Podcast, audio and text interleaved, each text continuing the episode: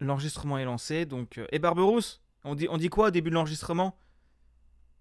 Euh, complément d'espace. Ok. Et, et Buda, on dit quoi? I'm alive Au secours.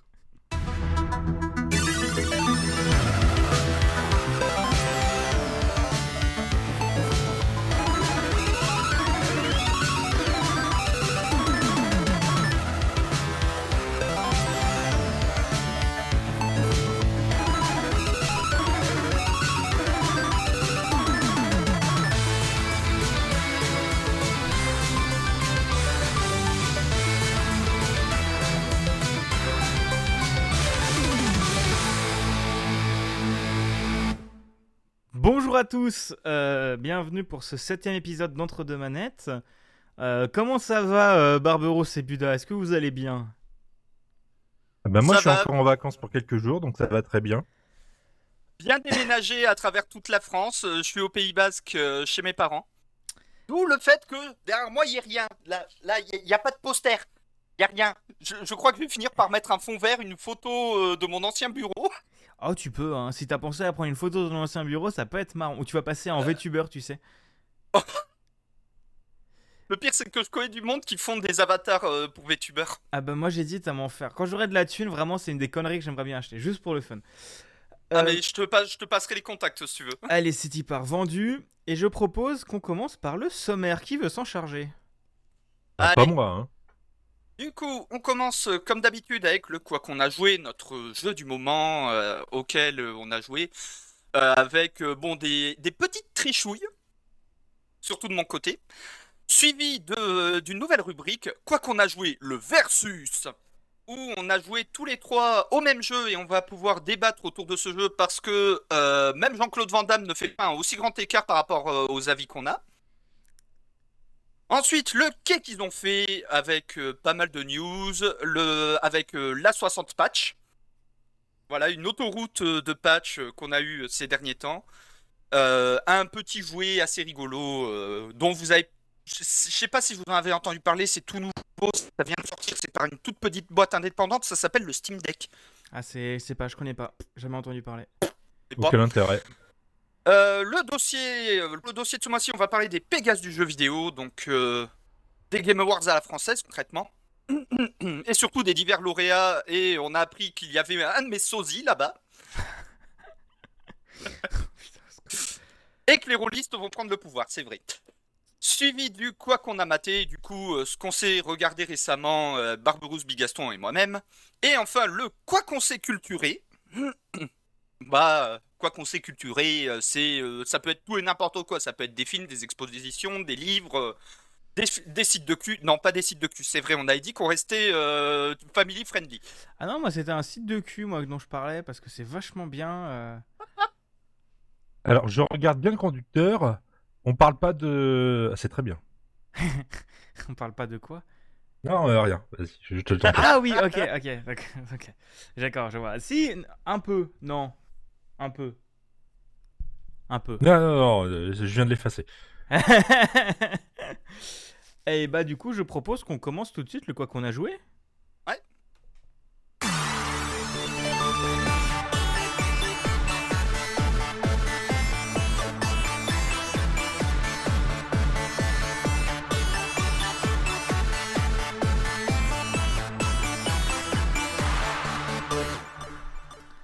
Et qui veut commencer? Ah, je, je commence. Comme ça, on pourra euh, terminer ensemble sur un certain jeu. Ça On a va un petit peu poncé depuis sa sortie là sur le Game Pass. légèrement. Légèrement. Euh, bah, moi, je vais vous parler d'un petit jeu, d'un visual novel, parce que ça fait vraiment longtemps que je n'avais pas joué à des visual novels. Ça s'appelle Sucker for Love First Date. C'est sorti le 20 janvier 2022 et ça a été développé par le studio Akabaka. Alors, ça a l'air un petit peu bizarre. Euh, vous voyez un peu ce que c'est qu'un visual novel. Ouais. Euh, voilà, il y a un protagoniste ou une protagoniste, il va lui arriver des trucs en texte et il va essayer de pécho tout ce qui bouge. Plus ou moins, en gros. Hein. Non, ça Bah, c'est un dating sim. Ouais. La c'est partie un- tout ce qui pécho, tout ce qui bouge, ça c'est un dating sim. C'est pas un visual novel. Alors c'est un sous-genre des visual novels si tu veux. Bah là en gros c'est un visual novel dating sim euh, avec Toulouse. Voilà. C'est que en gros bah, ok, je veux. C'est combien? 8 euros. c'est euh, 8,19 sur Steam en ce moment. C'est euh, c'est c'est pas cher.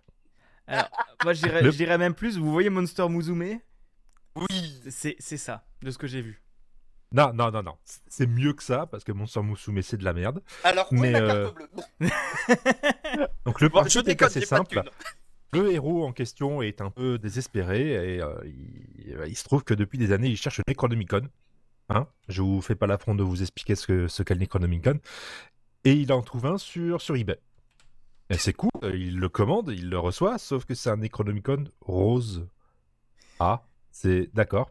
Donc il, euh, accomplit le rituel et en fait, au lieu de, faire intervenir Cthulhu, un l'être euh, euh, cosmique extrêmement dangereux, on va dire, il fait, apparaître l'Etna. C'est, pas, c'est pas Cthulhu. C'est plutôt Cthulhu version humaine avec des tentacules sur le visage, mais avec une grosse paire de, voilà. Et euh, voilà.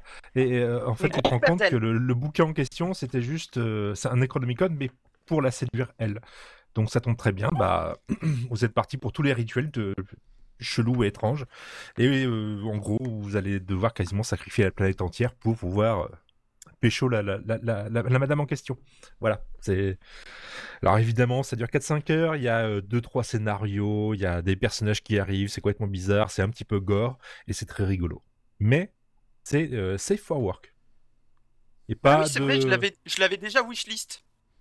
Sauf la, la, la true ending, qui est chiante à avoir. Mais bon, ça c'est. Voilà. Je veux la true ending. Du coup, on disait, je vais acheter ce jeu. Mais ça existe en version gratos. Il y a une version en, en gros, le, le- Ouais, le- la version démo euh, Sucker for Love Prélude. Ok. Si vous voulez voir un petit peu ce que ça donne. C'est vraiment une version euh, dé- dégradée par rapport à l'original. euh, l'original est quand même beaucoup plus joli, euh, un peu plus long, mais en gros, vous avez le principe. Et des petits rituels, un livre, à- un livre à ouvrir, des, des trucs à cliquer, des petites choses à faire. voilà, c'est très sympathique. Et, le pire, pire que ça, c'est que ça, pourrait être juste un prétexte à la con. Mais niveau avec le lore de Lovecraft et tout, ça se tient. mais C'est ça le pire. mais c'est dispo en français ou c'est qu'en anglais? En anglais. Avec quelques voix quand même, c'est ça qui est rigolo. Ah. On Euh, disait c'est pas de l'anglais de fou, quoi. Donc, euh, carte bleue, carte bleue. Carte bleue, carte bleue. Ah là là là là, au secours. Mais, euh, mais en plus, tu m'avais envoyé, bah, tu nous avais envoyé le, le trailer sur la convo qu'on a pour préparer l'émission et putain, euh, il était chouette le trailer. hein. Voilà, c'est c'est vraiment le trailer d'animé gentil mignon, sauf que dans le fond, vous avez des planètes, euh, des dieux cthulhéens qui sont en train de tout détruire, et puis voilà. Et l'Etna. Alors- Voilà.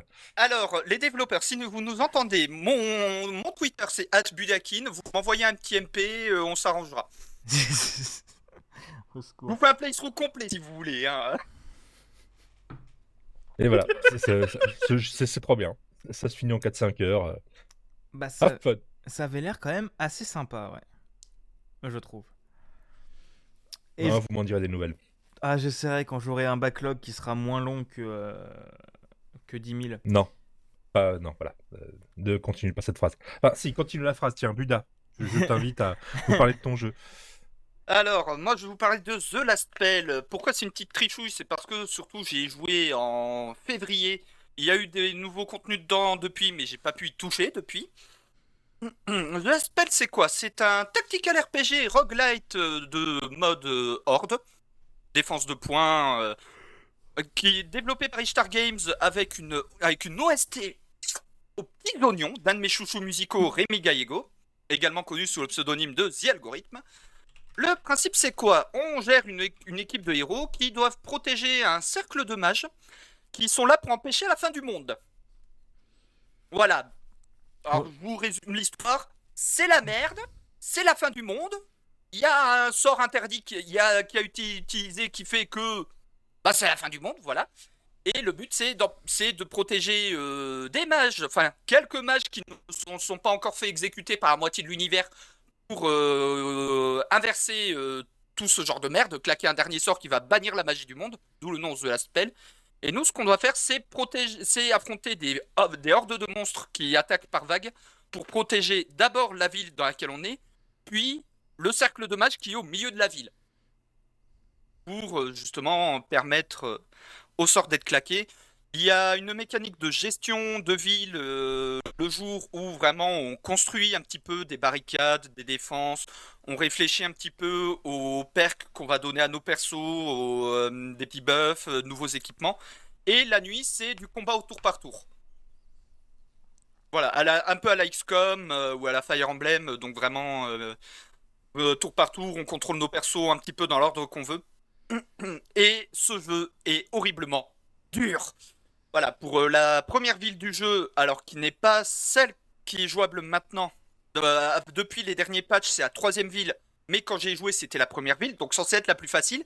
Il fallait survivre 10 nuits, j'en ai tenu 2. C'est quoi Ça a l'air compliqué ta Et c'est que le premier hein. niveau. Et c'est que le premier niveau. Ah, ça a l'air compliqué quand même. Moi, je dis, euh, moi, je dis, je vais hardcore. pas y Le jouer, jeu, il je fait- pense. euh. Le jeu, il te fait rôter du sang. C'est. Il, il est Ah, hardcore. Honnêtement, il est fun. Mais euh, enfin, de, de- différent. Non, Euh, tu saignes du nez dans ton jeu, c'est pas pareil. Ah non, ah il y, a il y a des rituels. Non, bah, voilà. Pardon, excuse-moi, The- je t'ai coupé. euh. The Last Spell, voilà, vraiment, c'est un jeu qui vous fait rôter du sang, qui vous fait chier des cactus enduits de lave par sa difficulté. Heureusement, il y a un mode facile. Mais euh, je trouve qu'il facilite trop le jeu, en fait. Donc, je suis un peu con, j'y joue en mode normal. Est-ce que ça m'étonne Pas tellement. Homme honnêtement- installe Linux, hein, donc euh, moi, euh, globalement, pure la méthode. hein.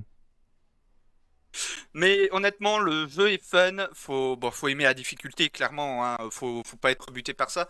Mais surtout, et ça, c'est un truc que j'aime, c'est euh, avec ce jeu, c'est que Ishtar Games font un suivi de fou sur ce jeu, avec une roadmap bien complète qui va rajouter des maps, des ennemis, des, cla- des classes de personnages, des, des sorts. Et euh, ils, viennent de patcher le jeu il y a bah, cette semaine ou la semaine dernière. Mais ça, je vous en parlerai dans le quai qu'ils ont fait parce que bah, j'ai pas encore joué avec le patch. Ok. Parfait. Bon, et toi, Bigaston Toi aussi, tu vas nous parler d'un jeu qui te fait rôter du sang? Alors, légèrement. Alors, moi, je dois raconter un peu ma vie.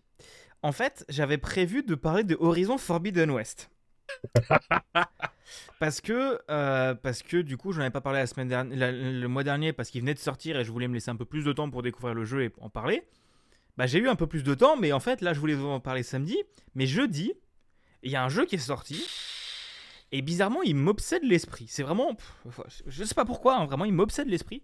Et du coup, on parlera de Horizon Forbidden West le mois prochain. Euh, parce que euh, c'est un bon jeu et qui mérite que j'en parle. Mais euh, on verra. Non, plus sérieusement, moi je vais vous parler de Tunic, qui est un jeu qui est sorti du coup jeudi, qui était en développement pendant 7 ans, je crois quasiment. Ça fait un moment qu'on l'avait vu, c'est un, vous l'avez sûrement vu passer. Tu joues un petit renard tout mignon avec une tunique de, une tunique de, Link en fait, mais vraiment une tunique verte. C'est vraiment un, un Zelda-like, hein, comme on dit. Zelda-like en 3D, un peu minimaliste, mais tout tout mignon au début. Euh, tout tout mignon. euh, en fait, tu te promènes dans un monde et tu dois en gros récupérer des clés euh, pour sauver le monde. Sauf que la mécanique principale du jeu, c'est que tu peux spoil le gameplay. En gros. On t'explique rien. On t'explique rien. C'est comme Barberousse l'a dit dans, dans mon chat quand je le jouais. C'est c'est un jeu de, de boomer en fait. C'est un jeu que tu découvrais en lisant le livret. C'est un 3D isométrique de boomer. Voilà. Et en fait, le truc, c'est que dans le jeu, dans le lore du jeu, tu trouves la notice, qui est une vraie notice en papier, dans le jeu, qui t'explique les principes du jeu. Euh, en gros, qui t'explique des boutons, des trucs, des attaques, etc., etc. La carte du jeu aussi, que tu trouves via des notices, auxquelles tu peux tourner les pages, auxquelles il y a des erreurs d'impression, il y a des annotations au stylo, il y a les agrafes du manuel. Au milieu, il y a les agrafes. Comment tu veux pas exploser avec ça? Et en fait, euh, j'ai pas envie de vous dire trop grand chose de plus que ce topic là sur le gameplay, parce que, en fait, spoil le gameplay, c'est vraiment spoil le jeu. Euh, et il y a vraiment des choses que j'ai vraiment explosé. Mon cerveau a explosé à des moments où tu avances dans le jeu, tu arrives à un truc et tu découvres ça et t'es en mode Je peux le faire de- depuis le début, ça? Il y a vraiment ce passage secret qui est ouvert euh, là, planqué derrière depuis le début. D'accord, ok, donc je vais me faire foutre. Et voilà, et c'est très très chouette tu découvres euh, par la suite euh, des, un peu du lore un peu chelou que j'ai pas encore tout compris parce que j'ai pas encore fini le jeu. Euh, et t'as des boss qui te font roter du sang. Oui, oui. Quand on dit du Zelda, c'est pas du Zelda pour gamins, quoi. C'est c'est costaud. En fait, c'est vraiment un jeu de vieux comme on les aime. C'est c'est un jeu de vieux à l'époque où bah, t'avais pas internet et pour trouver la solution, bah fallait te démerder tout seul. Ou alors regarder la soluce si t'arrivais à Voilà, l'acheter ach- au magasin. acheter, ou alors euh, regarder les le. Kids- acheter les Kids Mania avec les codes, avec les astuces pour euh, Zelda Ocarina of Time. Ou alors éplucher 2000. la- le manuel que tu avais, ou alors, et on s'est rendu compte de ça hier avec euh, Bigaston, bah, être plusieurs devant l'écran, puis euh, réfléchir à plusieurs. Ouais, ça. faire du backseat, quoi. C'est ça. Et euh, en fait, le truc, c'est que le jeu est, a énormément de qualité. Le jeu est une bombe visuelle. La bande son est formidable. Euh, la notice, ça t'amène des trucs. Et vraiment, ça te fait exploser le cerveau. Et, ça m'était jamais arrivé. Et c'est vraiment. euh, bah, c'est ce que je disais, ça me fait chier. Les jeux que j'attends, bon, ils sont cool, mais ok sans plus. Enfin, je les aime bien et tout ça. Mais comme j'ai de la hype de ouf, euh, bah voilà. Et les jeux que j'attends pas, je me prends des claques. Donc là, j'ai potentiellement mon Gotti dans les mains, devant Horizon. Et le truc, c'est que. Mais par contre, t'as des moments où c'est vraiment rude. Euh, genre, t'as des, euh, t'as des moments où c'est le syndrome Hollow Knight ou Metroidvania, en fait. C'est que t'as des moments où t'es juste en mode, bon, bah, je fais quoi maintenant?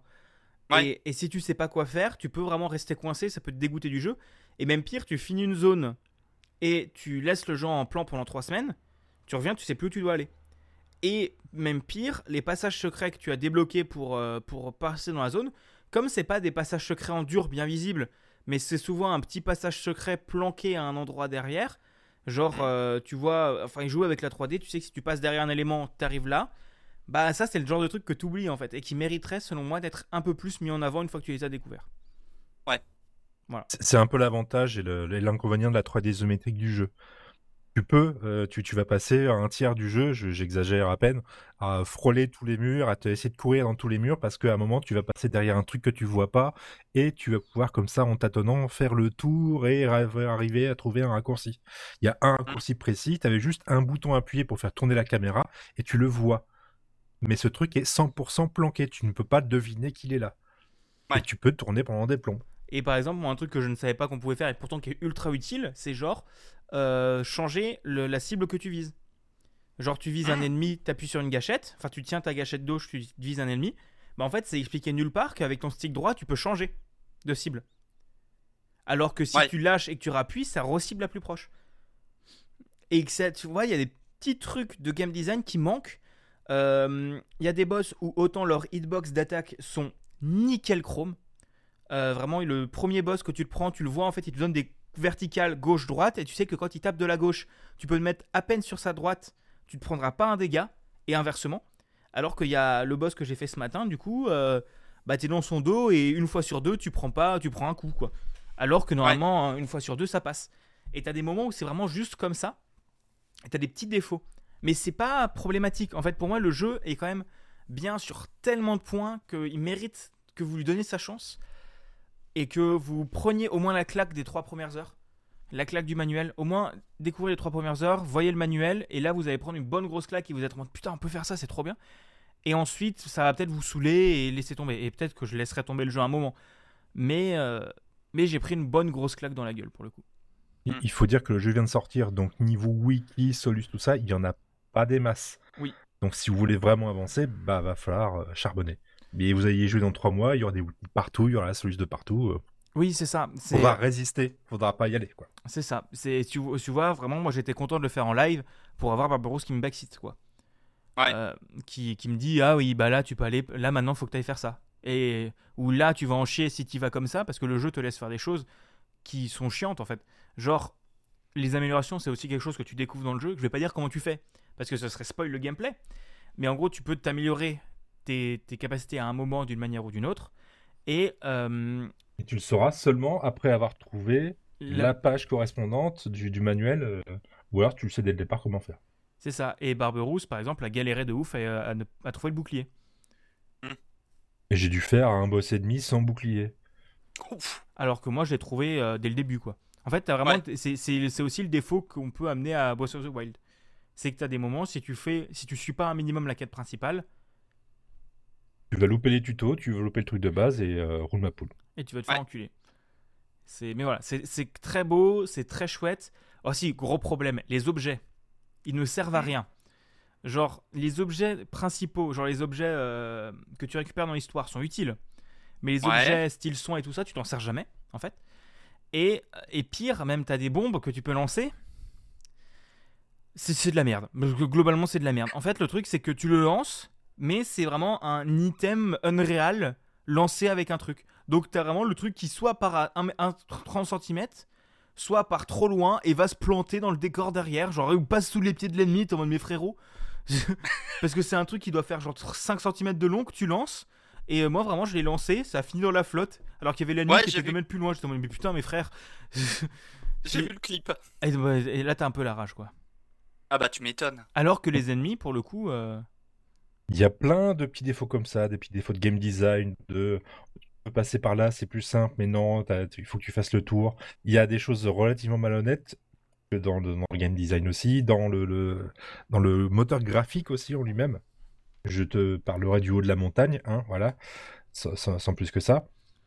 Bah, le haut de la Mais, montagne, pour euh, moi, ça se comprend parce que pour moi, c'est un raccourci que tu dois le faire dans l'autre sens, mais que tu peux faire comme ça en fait. En fait, t'es pas censé passer par là pour accéder à la zone, c'est un raccourci dans l'autre sens, mais oui. euh, Mais tu Et peux. comme le chemin normal, tu peux totalement le louper, qu'il est, il est, il est planqué aussi. Il y a, il y a plein de choses comme ça. Il y a plein de choses très intelligentes, très bien faites. Et c'est vrai que par moments aussi, j'ai fait Waouh, mais c'est vraiment pas con. Et des moments, c'est totalement rageant. Et c'est vraiment, à mon avis, c'est juste le, le- vraiment l'inexpérience euh, du gars et de l'équipe. Ça peut facilement être corrigé pour beaucoup de choses. Et, euh, mais par contre, ce qui est ultra, ultra smart, c'est que c'est vraiment le manuel que tu lis. euh, dans- c'est vraiment le manuel que tu as en, en import Jap, où tu comprends rien. Mm. Parce qu'en fait, le manuel, t'as vraiment rien du tout, t'as que de la police random, et t'as Ouais. genre attaque, défense. Parce que les manuels en Jap, ils écrivaient attaque et défense, genre ATK et DEF. Oui. Point d'ATK, point de DEF et tout ça. Et t'as vraiment juste des pages entières où t'as des icônes et de la police à la con. Genre, vraiment, t'as des, des trucs, des capacités que tu peux t'équiper, mais tu sais pas ce qu'elles font. Parce qu'en fait, c'est écrit en, en, en smiley à côté, en, en truc chelou. Et c'est En schmilblick. en schmilblick. Et je trouve ça formidable. Que Ah, tu vas vois- avoir une icône avec un petit texte, et à côté, ça va être écrit 15% PV. Oh putain. Et les gars, là vous m'avez saucé, vous m'avez donné envie d'y jouer, ça va me ramener 20 ans en arrière ça. Mais C'est de Oh l'énigme. envie. Il y a combien il ça est peut à- être pénible. ça- mais c'est très chiant. Il est à 25 balles. 25 ou 30 Ah merde. balles. Ou le Game Pass. Ou le Game Pass. J'ai ni un ni l'autre, je, dem- je demanderai aux devs s'ils veulent gentiment me laisser une clé pour que je puisse faire des vidéos dessus. T'inquiète, j'ai demandé, ils m'ont pas répondu. Euh, du coup. mais non, non, mais en soi, c'est vraiment une grosse, grosse bombe et je ne peux que vous le recommander de l'essayer. Et comme dit, il est dans le Game Pass. Donc euh, vraiment, si Mm. vous avez le Game Pass, essayez-le. Ouais non mais il a, il a l'air très cool en plus pour euh, les vieux de la vieille comme euh, Barberousse et moi. euh, je sais pas toi Barberousse, mais moi c'est le genre de jeu, putain ça me manque des fois. C'est peut-être un petit côté masochiste euh, que j'ai, mais les jeux comme ça où vraiment faut fouiller, se démerder et essayer de comprendre ce qui est marqué dans le manuel, on n'en fait plus des comme ça aujourd'hui. Non, non, non, c'est euh, oui et non. Je dirais que c'est- un jeu aussi pour boomers nostalgiques, d'une époque où t'avais pas internet et fallait regarder le manuel. Mais je pensais que justement, on était passé au-delà de ça après 20 ans d'évolution du jeu vidéo. Mais Ah, en- je suis passé au-delà de ça, mais il y a des jours où ça me manque euh, en fait de, de vraiment un jeu où vraiment euh, le, seul- le seul indice que tu avais c'était le manuel. bah, après, Crash Bandicoot 1, c'était ça à l'époque. Des fois, pour comprendre quand on batte les boss, fallait lire le manuel. C'était le seul moyen de le comprendre. Ouais, mais ça, tu vois, pour moi, c'est du mauvais level design du coup. En fait, si. du mauvais si- game design, il si- faut que le boss te donne un rendu, il faut qu'il explique. euh, C'est ça. En fait, si tu, si tu te bases uniquement sur la notice, pour moi, c'est mal foutu parce que tu c'est euh, autant pour les trucs un peu complexes. Bon, voilà, autant pour des secrets ou des, des petits easter mais genre un boss, si le boss n'a pas de suffisamment de retour pour que tu comprennes comment le battre et que tu dois lire le manuel, tu te demandes bah ouais, mais frérot, euh, t'as mal foutu ton jeu quoi. Pour ma défense, j'avais 5-6 ans à l'époque. Hein. Oui, non, bien sûr, bien sûr. Mais, euh, mais tu vois, autant sur un jeu velu, genre un, un 4X ou un truc comme ça, un jeu de combat, pourquoi pas. Mais un jeu de plateforme, euh, enfin. Je vois jeu d'aventure comme ça, un jeu d'action, euh, le, le boss, si tu le tapes euh, dans la jambe droite où il a, où il a une blessure, faut qu'il clignote, faut qu'il aille mal. Comme ça, tu sais qu'il faut que tu le tapes là. C'est Ouais. ça. Et, euh, mais après, le jeu est vraiment, il y a vraiment plein, plein de qualités. hein. Et, et en plus, comme dit, c'est limite du, limite du Dark Soul de ce que j'ai compris. Ouais, il a- de ce que j'ai vu dans ton live, il- certaines de ces mécaniques me font penser un peu à des Souls-like. Mais Bah- aussi dans la philosophie en lui-même, euh, où justement le, le créateur de Dark Souls en lui-même, il avait des jeux euh, occidentaux, mais il Mm. parlait pas l'anglais, il lisait pas l'anglais, donc bah, il se fiait un petit peu au manuel, avec les petites choses à déchiffrer à droite à gauche, et il- Ouais. il, euh, il inventait, il essayait de comprendre le lore du jeu avec ce qu'il voyait à l'écran. On retrouve exactement le même principe dans Tunic. Tu vas essayer de déchiffrer un manuel avec deux, trois petits trucs que tu arrives à droite à gauche à comprendre, et toute la, la mécanique, la recherche, tu vas la faire toi-même. Et, ap- et après aussi, quand même, les développeurs sont quand même sympas à chaque fois quand tu as un boss, tu as un point de respawn juste avant. Ouais. Parce qu'en fait, ça, c'est comme Hollow Knight, je trouve. C'est que tu as, euh, en fait, tu as, hum, quand tu respawn, c'est, des- t'as des points où tu peux bind de ton respawn en fait et te Ouais. Mais en fait, quand tu heal, les ennemis respawn. Donc en fait, c'est t'as le, Ouais, donc comme dans un Souls-like là. voilà, en fait, et, et quand tu meurs, tu dois aller rechercher ton cadavre, comme dans Hollow Knight et comme dans un Souls-like. Ouais. C'est- Et, mais par contre, les devs sont sympas. À chaque fois, ils te foutent un point de respawn, quand même pas trop loin du boss. Ah, la course au cadavre, ça me rappelle aussi euh, certains vieux MMO. Oui. Genre EverQuest ou World of Warcraft à ses débuts, à Vanilla. Oui, oui, bah oui, ce genre de truc. Clairement. Putain, ça me rajeunit pas. Et c'est vraiment pas un mauvais jeu, hein, mais faut, faut, faut vraiment être euh, conscient de ce qu'on va avoir. Quoi. Oui, c'est ça. Il y a vraiment des. Le jeu est, est très, très, très cool, mais il faut aimer aller comprendre. C'est c'est limite un jeu de Zachtronics en fait. Il faut Ouais. lire le manuel. Ouais. Il faut vraiment, t'as le manuel et il faut, euh, genre, t'as un moment, faut aller éplucher le manuel et essayer de décrypter. euh, genre, à un moment, tu sais, sur la quatrième de couverture, t'as écrit 60 secondes. Tu te demandes, mais quoi 60 secondes? Bah, 60 secondes. Démerde-toi. Une petite étoile dans la flotte et 60 secondes. Voilà. Et alors, vous avez Ouais. trouvé ce que c'est le. ce que ça veut dire? Ah non. Ah non, non. Mais le truc en plus, c'est que même, euh, même, euh, même euh, bah, du coup, c'était Barberousse. On, on a streamé hier soir et Barberousse et une, une pote qui était dans le chat qui ont fini tous les, jeux, tous les deux le jeu. Et il y avait un- il y a une porte que je peux pas ouvrir. Ouais. En fait, je peux, mais je sais pas comment. Techniquement, je Hmm. peux, j'ai la capacité de l'ouvrir, mais je ne sais pas encore comment. Et donc, t'as les deux qui se foutaient de ma gueule, enfin, qui, qui disaient Ah ouais, cette porte, machin, c'est bien. Et moi, j'étais en mode Bah oui, mais j'ai pas trouvé le manuel, donc je sais pas comment l'ouvrir cette porte. Même quand on aura le manuel, ce sera pas évident. Faut trouver C'est ça, manuel. c'est ça qui est, c'est ça qui est vicieux, c'est que dans le manuel, c'est expliqué peut-être depuis le départ, mais comme t'es pas encore arrivé devant, t'en es pas encore à ce cheminement-là de pensée, tu sais pas que la solution elle est là. Et surtout, même parfois, as, en fait, comme le manuel, c'est vraiment des pages recto verso, tu as des moments, bah, tu as la page de droite, mais t'as pas la page de gauche. Et Ouais. tu vois la moitié de l'explication. Genre, tu vois le bouton, mais tu sais pas ce que ça fait. Hmm. Voilà. Donc, c'est vraiment le jeu est, est une merveille. Vraiment, il m'a pris, il m'a foutu une claque. Et euh, j'ai pris une grosse, grosse claque. Et c'est un. Il y a, il y a des problèmes, mais il a quand même tellement de qualité que voilà. Eh bien, eh bien, je propose qu'on passe euh, Au versus. au versus. Et pour ça, j'ai un jingle. Ah J'ai préparé un jingle. Attention, on s'écoute ça. C'est nul parce que c'est de la merde. C'est bien parce que j'aime bien. Mais c'est de la merde Tu mens, tu mens Mais gna gna gna, c'est pas vrai Oh ta gueule. Ah, Alors, je il y a eu valide, Jean-Pierre je Coff, je suis content, je valide. Il aurait fallu rajouter un petit Philippe Etchebest derrière. Ah, j'ai hésité, j'ai cherché des extraits. Il y a alors en vrac, il y a du coup, il y a du Link the Sun pour le. Ouais. Il y a du Link the Sun, du Villebrequin, du Jean-Pierre Coff, du Groland et Mm. euh, j'ai oublié euh, Louis de Funès. Ouais. Voilà. Et le. Bah, Il y a que Groland que j'avais pas. Bah, c'est le. Oh ta gueule. J'en suis très fier. Si, si, c'est l'épisode du Groland où ils reçoivent un mec de la Manif pour tous, euh, la famille pour tous, je sais plus quoi. Ouais, Alors moi, je pense que... Oh, ta gueule Ouais, c'est ça, c'est euh, c'est euh, c'est un débat sur la transidentité. L'épisode dure vraiment une minute. C'est flash débat. Et euh, êtes-vous heureux? Euh, Oui, oui, je suis heureux. Oui, mais Jésus, oh ta gueule Et là, t'es en mode oui Oui, c'est comme ça que ça. Bref, on a divagué. Du coup, cette, nou- oh, putain. Euh, du coup, cette nouvelle rubrique, l'idée c'est qu'on joue tous au même jeu et qu'on qu'on euh, qu'on qu'on euh, expose- Qu'on se Propose fera- nos avis. qu'on explose nos avis. Le jeu d'aujourd'hui, c'est Guardian of the Galaxy, euh, du coup développé par Square Enix, euh, qui est Sur le Game Pass, hein, ça tombe très bien aussi. sur le Game Pass. Euh, nous, on a eu les clés euh, par l'Académie. Ouais. Euh, et alors, je j'ai j'ai pas eu le temps d'y jouer. Est-ce que je peux proposer un truc? Vas-y. on, on va commencer le versus par euh, présenter les, les- les combattants. Parce qu'il y a une chose très très euh, spécifique à ce jeu-là. Bon, Guardian of the Galaxy, bah, c'est des comics. C'est des films, c'est l'univers Marvel. Et il y a peut-être quelque chose qui nous oppose tous. C'est que comment on a grâce à consommé quoi on les comics, connaît. comment, euh, grâce à quoi on les connaît et qu'est-ce qu'on connaît de cet univers-là? Bah, si Voilà. vous voulez, je peux m'occuper de faire la présentation des combattants parce qu'en fait, du coup, j'ai joué une heure au jeu parce qu'entre temps, il y a eu Horizon et Tunic. Donc, j'ai Bah, pas eu le temps Gaston, de ça va être l'arbitre. Bah, moi, j'ai joué même pas une dizaine d'heures, hein, parce que pareil, j'ai eu d'autres jeux derrière. Oui, bah t'as déjà Ouais. plus joué que moi. Moi, je l'ai fini, donc bon. bon, c'est bon, hein, ça va. Ah, moi, j'avais pas, j'ai pas eu le courage de le finir. Bon, on peut voir déjà les avis se séparer. Euh, donc nous avons dans le coin gauche Barberousse euh, qui a terminé le jeu, qui, euh, qui joue sur une pomme de terre, euh, sur un jeu à 15 FPS, qui globalement a plutôt aimé le jeu mais qui n'est pas fan hardcore de comics et qui a beaucoup aimé l'humour du jeu.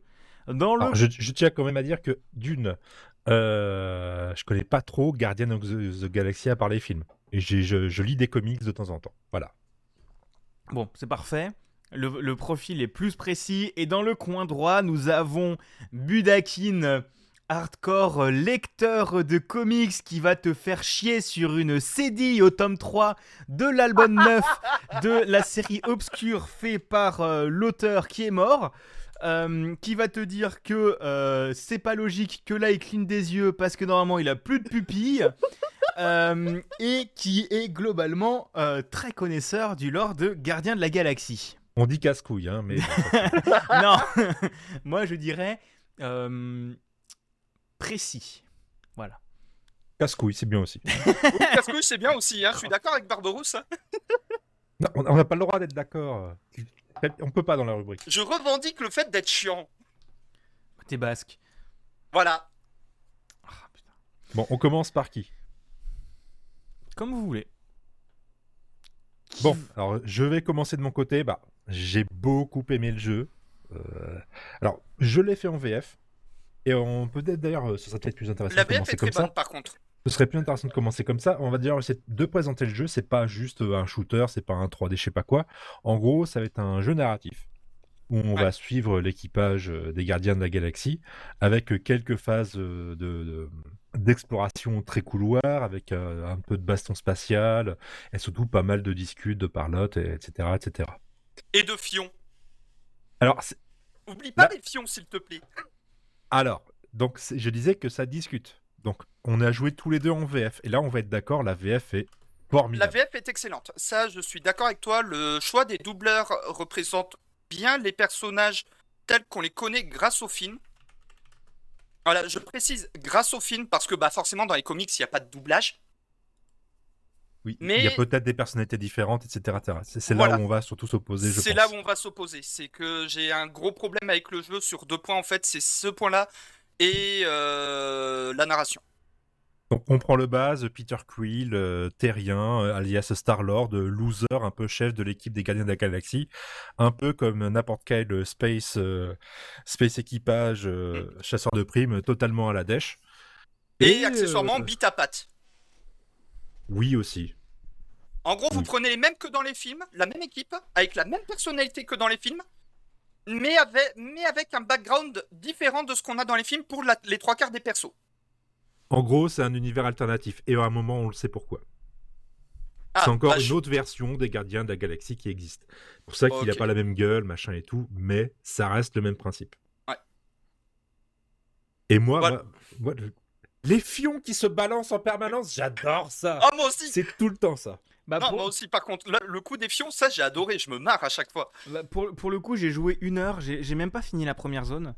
Euh, parce que pour le coup, moi, les combats m'ont saoulé. Euh, genre Oui. vraiment les combats, Ouais, ouais. Les, les combats m'ont. Enfin, j'ai beaucoup aimé l'univers, mais euh, les combats, m'a- ça m'a vraiment fait tomber la manette des mains. Euh, parce que les ennemis sont pas intéressants. C'est, enfin, les ennemis de la première zone en tout cas. Ça se diversifie un peu après, mais c'est vraiment pas fou, quoi. Alors justement, pour finir avec l'équipe, parce qu'on a présenté que Star-Lord, on a Gamora, la femme la plus dangereuse de la galaxie, fille adoptive de bonne. Thanos, et qui, euh, oui, qui, qui est très séduisante. Ça, bon, c'est pas Zoé Saldana, mais elle reste très séduisante. On retrouve également l'audio de choc euh, Rocket Raccoon et Groot. Donc euh, Rocket Raccoon, euh, raton laveur euh, modifié, modifié en Ce n'est pas un raton laveur. Pardon. C'est- pas du tout dans son nom, hein, mais voilà. Euh, animal euh, lapin. Voilà. Thor il dit lapin dans Infinity War, donc on va dire que c'est un lapin. Euh, modifié euh, génétiquement et cybernétiquement en laboratoire, euh, avec des légères tendances à tout faire péter à coups de, à coups de bombe à, à proton. C'est un Corse. Et son grand pote de toujours, euh, Groot, un arbre. Un admin 6, on dit. Parce que je, suis Groot. Je s'appelle Root. Je s'appelle Groot, oui. Alors, admin 6 Linux seulement, s'il vous plaît. Et enfin, Drax, euh, tueur, Drax le destructeur, tueur à gages euh, professionnel, euh, mec euh, très légèrement dangereux, hein, il est juste dans la liste rouge du Novacorp, et euh, ennemi mortel de Thanos pour diverses raisons. Et surtout, euh, le Drax, bah, il est pas con en fait. Il est juste premier degré. Voilà. C'est ça que j'aime beaucoup dans ce personnage-là aussi. Putain, j'ai pris mon pied hier soir. Comment ça Pourquoi tu as attrapé ton propre pied alors? Non, mais Michel. Alors, je, je ne vais rien dire, j'ai fait la blague quand Fire Emblem Chaos 6 était sorti, j'avais pris une photo sur, un- j'avais mis une photo sur Insta de moi qui attrape mon pied. Pour dire que je prenais mon pied. non, mais alors, vraiment, vous voyez le compte Twitter euh, Team Premier Degré? C'est lui. C'est Drax. Voilà. Drax, voilà. Et justement, là, on va arriver au point qui, moi, m'a chiffonné. C'est que on a l'équipe des films, qui n'est pas tout à fait la même que dans les comics, mais bon, ça. Ok, moi, euh, moi dans les faits, ça, je m'en branle. Là où moi, ça m'a dérangé, c'est qu'ils avaient les personnalités version film, mais leur background, c'était le background version comics. Ah bah, Et- ça, je peux pas le savoir moi. Et ça, en fait, c'était le premier point qui faisait tout le long du jeu. J'ai eu un problème avec ça.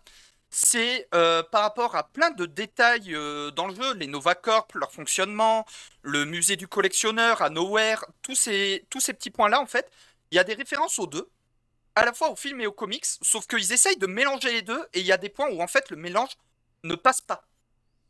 Et bah ça, moi, Il y a des moments où le suis mélange absolument passe. pas rendu compte. Voilà, quand tu parce connais que je que- connais pas assez cet univers-là. Voilà, quand tu connais très peu l'univers, je pense que ça passe. C'est comme le jeu Avengers. Le jeu Avengers, à mon avis, quand tu connais pas bien l'univers, même des films, ça doit passer. Le problème, c'est que quand tu connais bien les deux univers, en fait, pour moi, il a le même problème que Avengers à ce niveau-là, c'est que du coup, tu arrives pas vraiment à savoir à qui il s'adresse.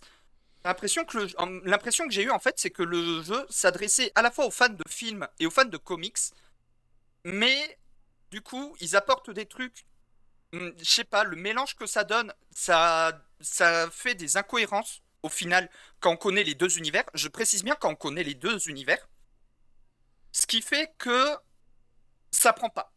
Ce qui fait que quand on connaît les deux univers, le mélange ne prend pas et ça saoule très vite. Parce que j'ai pu discuter déjà du problème avec Avengers avec d'autres fans de comics qui connaissent à la fois les comics et le MCU. Et ils avaient le même problème. Et pareil, Guardians of the Galaxy, ils ont rencontré le même problème. C'est. Ils essayent. Ils mélangent les deux. mm, Ils essayent de contenter tout le monde, mais au final, ils n'arrivent pas vraiment à contenter tout le monde. Bah, en fait, le truc, c'est que après, je pense que tu as fan de comics et fan de comics. Comme, euh, comme, disait, comme on disait, tu es quand même très pointilleux en fait. Ah oui, je, c'est- je- je suis- un emmerdeur de première. hein. C'est que tu as des gens qui liront des comics et qui aiment bien ça, mais qui, si le lore est pas exactement le même, ils s'en foutent. Toi, tu es quelqu'un qui est quand même sur les comics, tu es vraiment très très pointilleux. Et, Ouais. euh, et déjà, le MCU, tu nous as limite pété un scandale sur certains points. Bah oui, parce que Drax passait d'un tueur euh, sanguinaire ultra calculateur qui est l'avatar de la vie. Voilà. Le- L'entité la vie, l'entité universelle la vie, Drax c'est son avatar dans les comics. Et là, on passe au mec euh, team premier degré, et là je suis en mode quoi? Et pareil, Star-Lord, dans les comics, jusqu'à ce qu'il se fasse redcon à cause du succès des films, euh, ça c'est un autre débat, c'était un vétéran de guerre cyborg ultra cynique. Et là, on passe au comique de service. Genre euh, Roman Pierce dans Fast and Furious. C'est le même niveau. Bah, en fait, après, euh, on, on s'éloigne un peu du débat du, du- du jeu, mais en fait, le truc, c'est que tu as aussi, euh, via tout le bordel des multivers après, tu dis que de Oui. toute façon, techniquement, c'est pas les mêmes héros. Oui. Et techniquement, tu as différentes versions qui peuvent cohabiter, et on en a discuté, on en a discuté que pour moi, ça se comprend qu'ils changent le truc et qu'ils aillent plus dans le côté que ça marche, parce que le grand public, maintenant, les super-héros, c'est via le MCU. Et Ah oui, clairement. et Maintenant, suis- c'est via le MCU. et que je suis aussi, je suis aussi comme ça. J'aime beaucoup les films de super-héros, mais j'ai pas lu un seul comics parce que les comics ça me saoule et que c'est cher. Mais, mais le problème, c'est que le jeu, en fait, il se serait inspiré uniquement des comics ou uniquement des films. J'aurais pas râlé. Bah en fait le truc c'est que Non, c'est faux. T'aurais quand même râlé. Donc, J'aurais euh, trouvé le moyen. de. Non, j'aurais trouvé le moyen de râler. Bon, Si- si j'aurais c'était peut-être inspiré- trouvé le moyen de râler. si c'était inspiré uniquement des films, t'aurais râlé. Si c'était inspiré uniquement des comics, ça serait allé. Non, non, non. En vrai, s'il se serait inspiré ou uniquement des films, parce que Marvel Avengers, par exemple, à la base, il devait s'inspirer uniquement des films, et ensuite, ils ont décidé de rajouter des éléments dans les comics, et c'est là que ça m'a fait râler. Parce que ça a donné un espèce de gloubi-boulga chelou qui fait que tu perds euh, 80% de la cohérence scénaristique. Quand tu connais bien les comics de l'extérieur, voilà, ça se fait. Et c'est exactement là où je voulais en venir avec ma petite Ouais. intro au départ, c'est que tu es hardcore comics, je suis moi hardcore comics, j'ai bien aimé les films, et ben, j'ai bien aimé ce jeu-là tel qu'avec les personnages qui me le présentent. C'est des personnages où je suis déjà un peu familier, et c'est vraiment sympa de fouiller un peu leur histoire qui, qui m'est proposée là, de taper un peu la discute, de voir les dialogues qu'il y a, euh, de trouver les pistes secrets, euh, euh, Mais- approfondir cer- certaines trames, c'était cool. Parce que Mais, Par euh, contre, j'ai une question. Par contre, toi qui as fini le jeu, parce que pour te dire où j'en suis, euh, j'en suis un peu après la deuxième euh, la euh, rencontre avec la matriarche. Euh, alors attends, Je- je- attends. je ne donnerai pas son nom. pour éviter de spoiler ceux qui Ouais. veulent y jouer. Mais voilà, j'en suis juste après la rencontre avec la matriarche en personne. Voilà.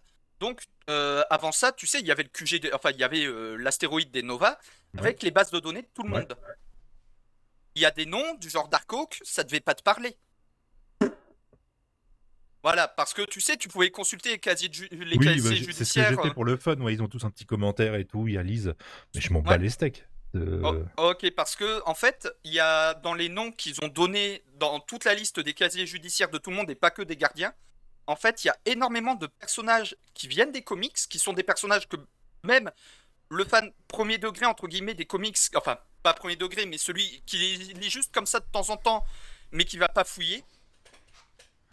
Même lui, ça lui parlera pas. Bah, en fait, le, en- truc, c'est, le souci, c'est que si tu veux faire un jeu aussi long que ça, sur uniquement le lore créé uniquement par le MCU, en fait, vu que, vu que. Bah, pas forcément. Parce que vu que les Gardiens de la Galaxie, t'as quand même pas grand chose sur eux. T'as deux films sur eux pour le moment. Deux Et films et Infinity War. C'est tout. C'est pas c'est grand chose. pas, c'est pas beaucoup. hein. C'est pas énorme. T'as de quoi faire un peu, mais t'as pas de gros lore profond. Et Ouais. t'as, t'as du développement de personnages sur 2, 3, 2. T'as Drax, Mm. t'as Gamora et t'as euh, Star-Lord. Euh, Rocket, il a un petit peu de développement aussi. Ouais, mais t'as genre 5 minutes, t'as 3 lignes quoi. Tu sais que tu sais qu'il vient d'un labo. Point. Gros, tu sais rien sur lui. Ouais. Et, et en fait, le truc c'est que s'il se basait uniquement sur les MCU, les Gardiens de la Galaxie sont pas comme d'autres trucs où t'as déjà eu 35 séries de lore derrière. Par exemple, WandaVision, enfin sur Wanda, tu pourras avoir plus de trucs. Sur, Ouais. euh, sur Vision, tu peux avoir plus de trucs. Iron Man aussi. euh, Captain America aussi. En fait, les, gros, les grosses têtes d'affiche, t'as déjà eu pas mal de choses. Alors que le Gardien de la Galaxie, c'est encore un truc qui est un peu en dessous. euh, qui est très cool, hein, que j'aime beaucoup. C'est, ça fait partie de mes films préférés du MCU. Mais euh, c'est quand même en dessous en termes de lore parce que ça se préparait les films Ouais. d'après. En fait, ils étaient trop préparés, trop mis en place, trop pour mettre en place le personnage de, euh, je sais même plus comment il s'appelle, Thanos. Hmm. Trop à mettre en place le personnage de Thanos et le principe des pierres d'infinité pour le, la re- le reste de la série. Ouais. Euh, et conclure Pour la saga de l'infini. pour la saga de l'infini. Et le 2, euh, c'était, je sais même plus c'était quoi dans le 2, mais c'était très chouette aussi. Mais, euh, mais pareil, Euh, le pas 2, grand-chose. c'était Ego et c'était la préparation d'Adam Warlock. Ouais. D'ailleurs, j'ai été déçu qu'il apparaisse pas dans Infinity War, mais ça, c'est pour d'autres raisons. Mais du coup, voilà, tu... en fait, le truc, c'est que t'as des trucs, mais t'as peu de trucs. Donc en fait, je pense qu'ils ont pris le MCU parce que c'est le truc le plus connu. Et que derrière, ils ont dû aller chercher où ils pouvaient pour avoir du lore Oui, ah oui, non, ils sont clairement allés chercher où ils pouvaient parce que il y a le Nova Corp, on les voit vite fait dans le premier Gardien de la Galaxie et justement euh, quand tu re- et en fait pareil dans le dans le jeu, euh, le Nova Corp, ils reprennent un peu la structure qu'ils ont dans les films, mais en rajoutant par exemple les armures de Centurion qu'on a dans les comics à la base et qu'on voit dans les dessins animés aussi maintenant. Et en fait, le... Alors, ils essayent de piocher un peu partout, ça fait un espèce de gloubi-boulga, on adhère ou on n'adhère pas.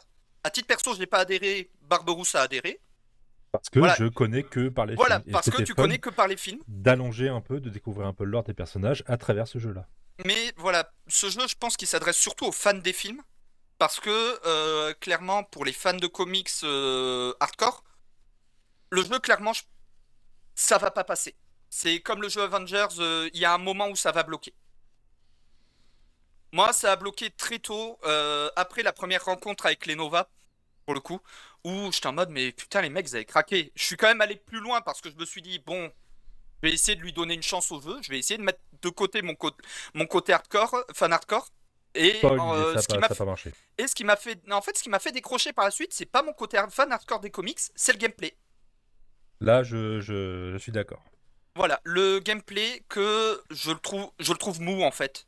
Il a, il a pas grand intérêt à part euh, lier de, de, de zones de dialogue. C'est C'est un ça. peu le problème. Tu appuies sur un bouton, tu sautes, tu, tu mets un coup de, de jet boots, tu vas à un endroit à gauche, tu trouves des objets, Et tu en dis à fait, machin bah, de faire un truc, et puis voilà. Pour le coup, j'ai fait que la première zone et ouais, je suis assez d'accord en fait. T'as as, toute la partie. La première zone, c'est vraiment ultra linéaire. Donc ça se comprend Ouais. pour un tuto. Mais en fait, elle est ultra linéaire et elle est même pas intéressante, je trouve, parce que tu arrives vraiment. Tu suis le chemin qui est devant toi. euh, tu arrives dans une zone ronde. Tu fais un truc. Tu regardes la suite. Tu fais le chemin devant toi. En fait, t'as pas de branchement. T'as pas de truc annexe. Et, euh, et pour le coup. Mais après, le, le- par contre, l'écriture est trop trop chouette. l'écriture, l'écriture est- reste bonne malgré tout. Parce je sépare l'écriture du lore. Parce qu'on Je sépare les deux. parce qu'on Le par- lore, j'adhère pas. L'écriture, j'adhère. parce qu'on parlait des, des, des fions qui se balancent et ça c'est hilarant. oui. Rocket, Rocket et, euh, et Star-Lord pendant toute la première quête qui se foutent sur la gueule, temps à s'insulter. quitte à mettre quitte à mettre un HUD spécial au-dessus qui justifie dans le lore, enfin dans le dans le dans le intradiégétiquement au jeu pour com- compter c'est qui qui aura le plus de points. D'ailleurs, est-ce que vous avez gagné le défi? Oui. J'ai pas fini le défi. Moi, je l'ai gagné aussi, de 3 points. Mais euh, mais non en fait le jeu a par contre, après, les combats sont chiants. Moi, j'ai trouvé les combats ultra Les inintéressants. combats ont pas d'intérêt non plus, En fait- ils sont même pénibles. En fait, le jeu, la sensation que j'ai, euh, vous me direz si vous êtes d'accord ou pas, justement par rapport au combat, en fait, ils ont tout misé sur le, sur le côté cinématographique. Avec euh, ben, les, les actions d'équipe euh, ou avec le fameux discours moti- euh, de motivation. Oui, ça c'est le- très rigolo. les actions combo avec euh, les autres persos, les trucs comme ça. En fait, ce jeu, c'est quand quand j'y joue, quand j'y ai joué, j'ai eu l'impression de mater un film où de temps en temps je devais prendre la manette. Bah, Et ça fait pif boum, mais ça fait des explosions et c'est rigolo. Et le Voilà. côté euh, assemblez-vous Mais c'est un jeu et puis, euh, cinématographique. le rassemblement, il est très drôle à faire. Moi j'aime Oui, beaucoup. euh, euh. Non, c'est la merde, ils sont trop nombreux. Oh, les gars, on est les gardiens, on va leur On va y péter la aller. gueule. Ouais, t'as allez. raison, Après t'as un ouais. coup de musique rock ou je sais pas quoi des années 90 et ça, ça bastonne encore plus. C'est super film, c'est extrêmement MCU. Et ben pour Mais la musique, c'est j'ai une cool. référence. Enfin, j'ai une, j'ai une petite, euh, j'ai une petite anecdote pour la musique. En fait, le groupe Star-Lord dont il parle dans le jeu, c'est un groupe qui a été créé pour le jeu.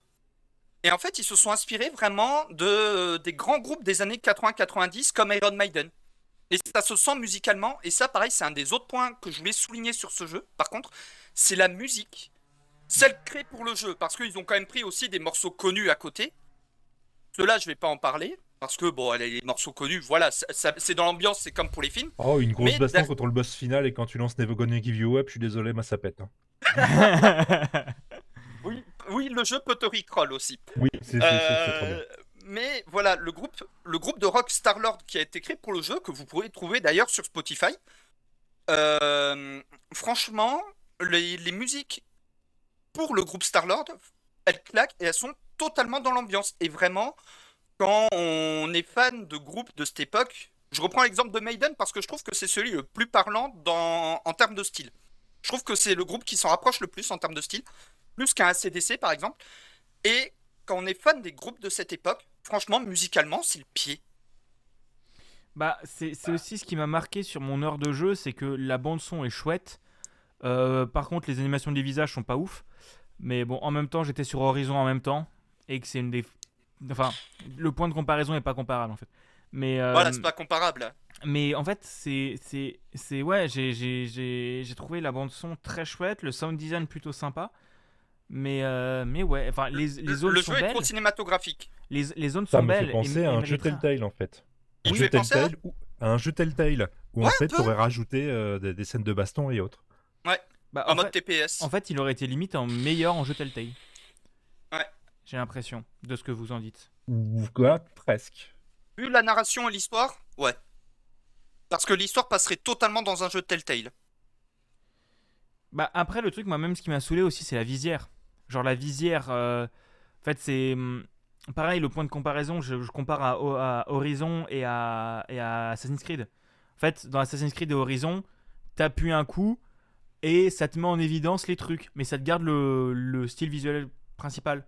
Là t'appuies dessus pour voir les autres choses ça te met un truc ultra moche en aplat de couleurs Ouais. euh, avec juste les éléments et t'es en mode ouais bah je vais scanner tout. Oui, En fait, c'est la vision du prédateur de Batman Arkham Asylum, quoi, mais euh, avec euh, Mais moche. les, les points que tu peux scanner pour savoir ce que c'est. Mais Ouais. en, en plus, c'est ultra, ultra, euh, comment dire, c'est hum, ultra artificiel.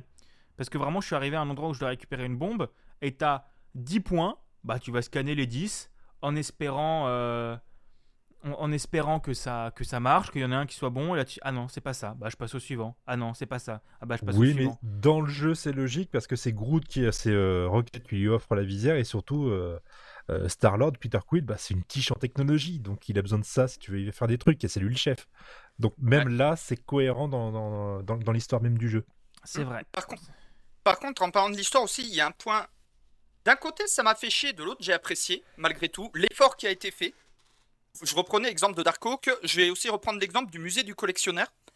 Tous les trucs, qu'on, quasi 95% des trucs qu'on voit dans le musée, c'est des trucs qui ne parleront pas aux fans des films. Par exemple, le bâton de Firelord. Je vous demande qui c'est Firelord, à mon avis, vous allez me dire. euh, ou alors, si vous avez eu, ouais, c'est un mec qui a bossé pour Galactus. Bah, Il y, il y avait le marteau de Torg et puis Torg qui s'est barré, quoi. C'est... C'est ça, c'est plein de petits points comme ça en fait. C'est vraiment c'est ces points-là où en fait j'étais en mode ça se voit qu'ils essayent vraiment de s'adresser aux fans des comics.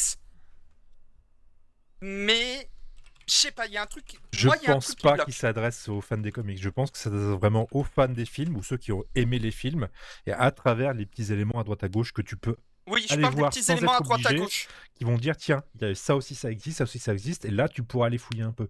C'est en absolument fait- pas un jeu qui s'adresse aux, fans de comics à mon avis. Mais c'est en fait ces petits éléments à la con à droite à gauche qui me font me dire ils essayent de s'adresser aussi aux fans des comics. Parce que c'est des trucs que seul le fan de comics saura.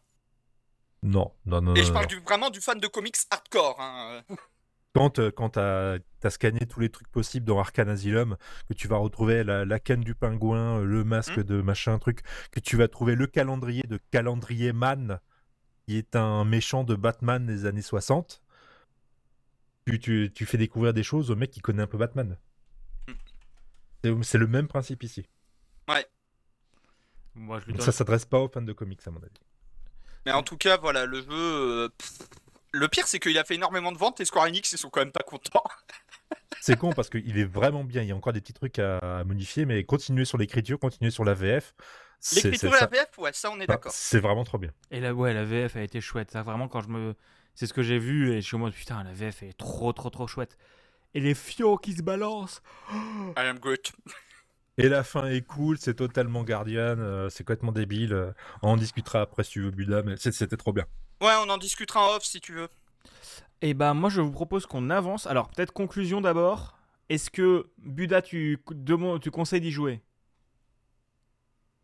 Pas un fan de comics. Et pour ceux qui connaissent via les films, euh, si vous avez l'occasion d'y jouer, jouez-y, mais claquez pas 60 balles dedans parce qu'il vaut pas le coup. Il Barbe... vaut pas 60 balles. Ok. Et Barberousse, est-ce qu'il faut y jouer? Clairement, dans un Game Pass, dans un bundle à 15 balles, euh, oui, clairement. Avec les mêmes réserves que Buda. Si vous êtes fan de comics, c'est pas la peine, vous allez vous arracher les cheveux.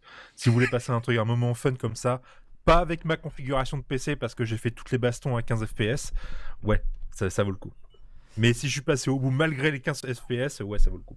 Et ce qui est pas mal, c'est que du coup, euh, ça s'appelle le VS, mais le VF, le, le VS, mais que vous êtes quand même d'accord à la fin. Parce que c'est l'école des fans et on gagne tous ensemble à la fin. Non, c'est moi qui ai raison. et je propose qu'on passe au qu'est-ce qu'ils ont fait parce qu'on est quasiment déjà à une heure d'émission. Ouais.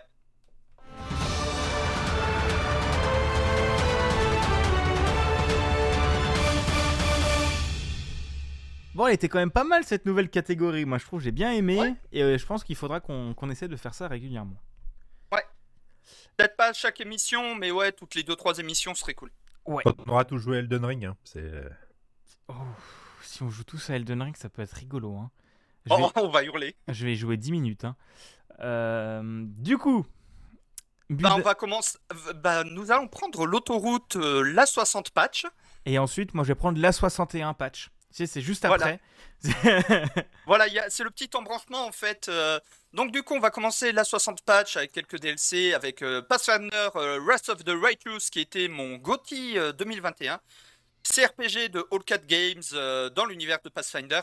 qui vient d'accueillir sa première extension payante, le The Inevitable Excess, où on se retrouve hum, dans une aventure plongée. On doit, y être, euh, on doit être niveau 20 pour y accéder, mais on peut y accéder avec un perso créé pour l'extension qui sera directement niveau 20. Alors, vaut mieux connaître déjà le jeu, pouvoir faire votre leveling, hein, pour euh, faire vos level up de perso. Euh, vu que vous êtes. En, gros, c'est quasiment avant la fin du jeu. Et euh, en gros, le. Comment dire Le gardien de la magie, un espèce de demi-dieu qui vient du plan des éons, il vient vous chercher par la peau du cul en mode Hé, toi, t'es un demi-dieu Hein? Ah oui, c'est vrai, je suis un demi-dieu Bah alors T'es au courant que tes conneries, c'est en train de provoquer la fin du monde? Tiens, va réparer tes conneries Et il vous envoie dans un autre plan pour essayer de réparer des anomalies spatio-temporelles qui sont créées par votre croisade contre le plan des démons. What the fuck? Voilà, j'ai commencé l'extension, j'ai pas eu le temps de finir parce qu'en fait, euh, très vite, j'ai pris le mauvais embranchement et je me suis retrouvé contre un boss de type euh, chute de nécropole, c'est-à-dire increvable qui vous one-shot, c'était magnifique. Donc, euh, bah, va falloir que je recommence l'extension en prenant un autre chemin.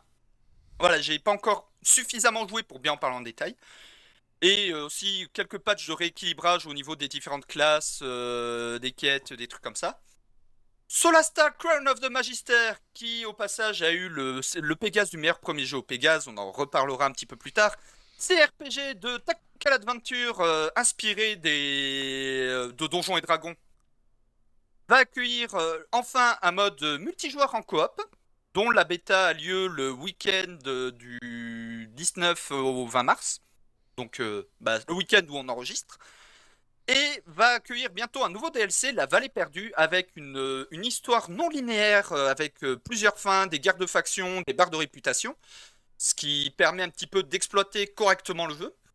Des nouvelles mécaniques, comme des mécaniques de quête pour le créateur de donjons et de campagne, et une nouvelle spé pour chacune des neuf classes jouables, le commandant pour euh, les combattants qui du coup leur permet de buffer leurs alliés, le hoodlum j'ai pas de traduction malheureusement pour les rogues qui permet de jouer en fait des assassins un peu plus euh, centrés sur euh, la bonne baston. Le, bon coup de poing. La voie du jugement pour les paladins qui leur permet de purger la corruption. Donc en gros ça va être pareil du gros buff. Et de la E. Le domaine de la fourberie pour les prêtres qui permet du coup aux prêtres de- d'influer sur la chance en jeu. Les matchs de cours pour les sorciers qui leur permet de d'avoir euh, beaucoup de sortes de protection pour en faire vraiment un perso de soutien et pas que un DPS. La lame silencieuse pour les rangers qui permet de faire des rangers centrés sur la furtivité. Les âmes hantées pour les sorciers, ce qui fait que euh, qui, une voie qui leur permet d'avoir accès à beaucoup de sorts sur la peur et la psychologie. Et au vu de ce qui a été annoncé, je sens les petites inspirations Lovecraftiennes. La voix de la griffe pour les barbares qui, en des, en gros, c'est des barbares avec du sang de dragon. Voilà, cracher le feu, tout ça, l'odorakine. Et enfin, le cercle de l'équilibre pour les druides qui permet aux druides euh, d'être un petit peu plus polyvalents parce que actuellement les druides, soit on en fait des gros DPS corps à corps, soit des gros DPS distants, mais pas vraiment de, de spé hybride. Et en fait, ça va être une spé hybride concrètement pour eux.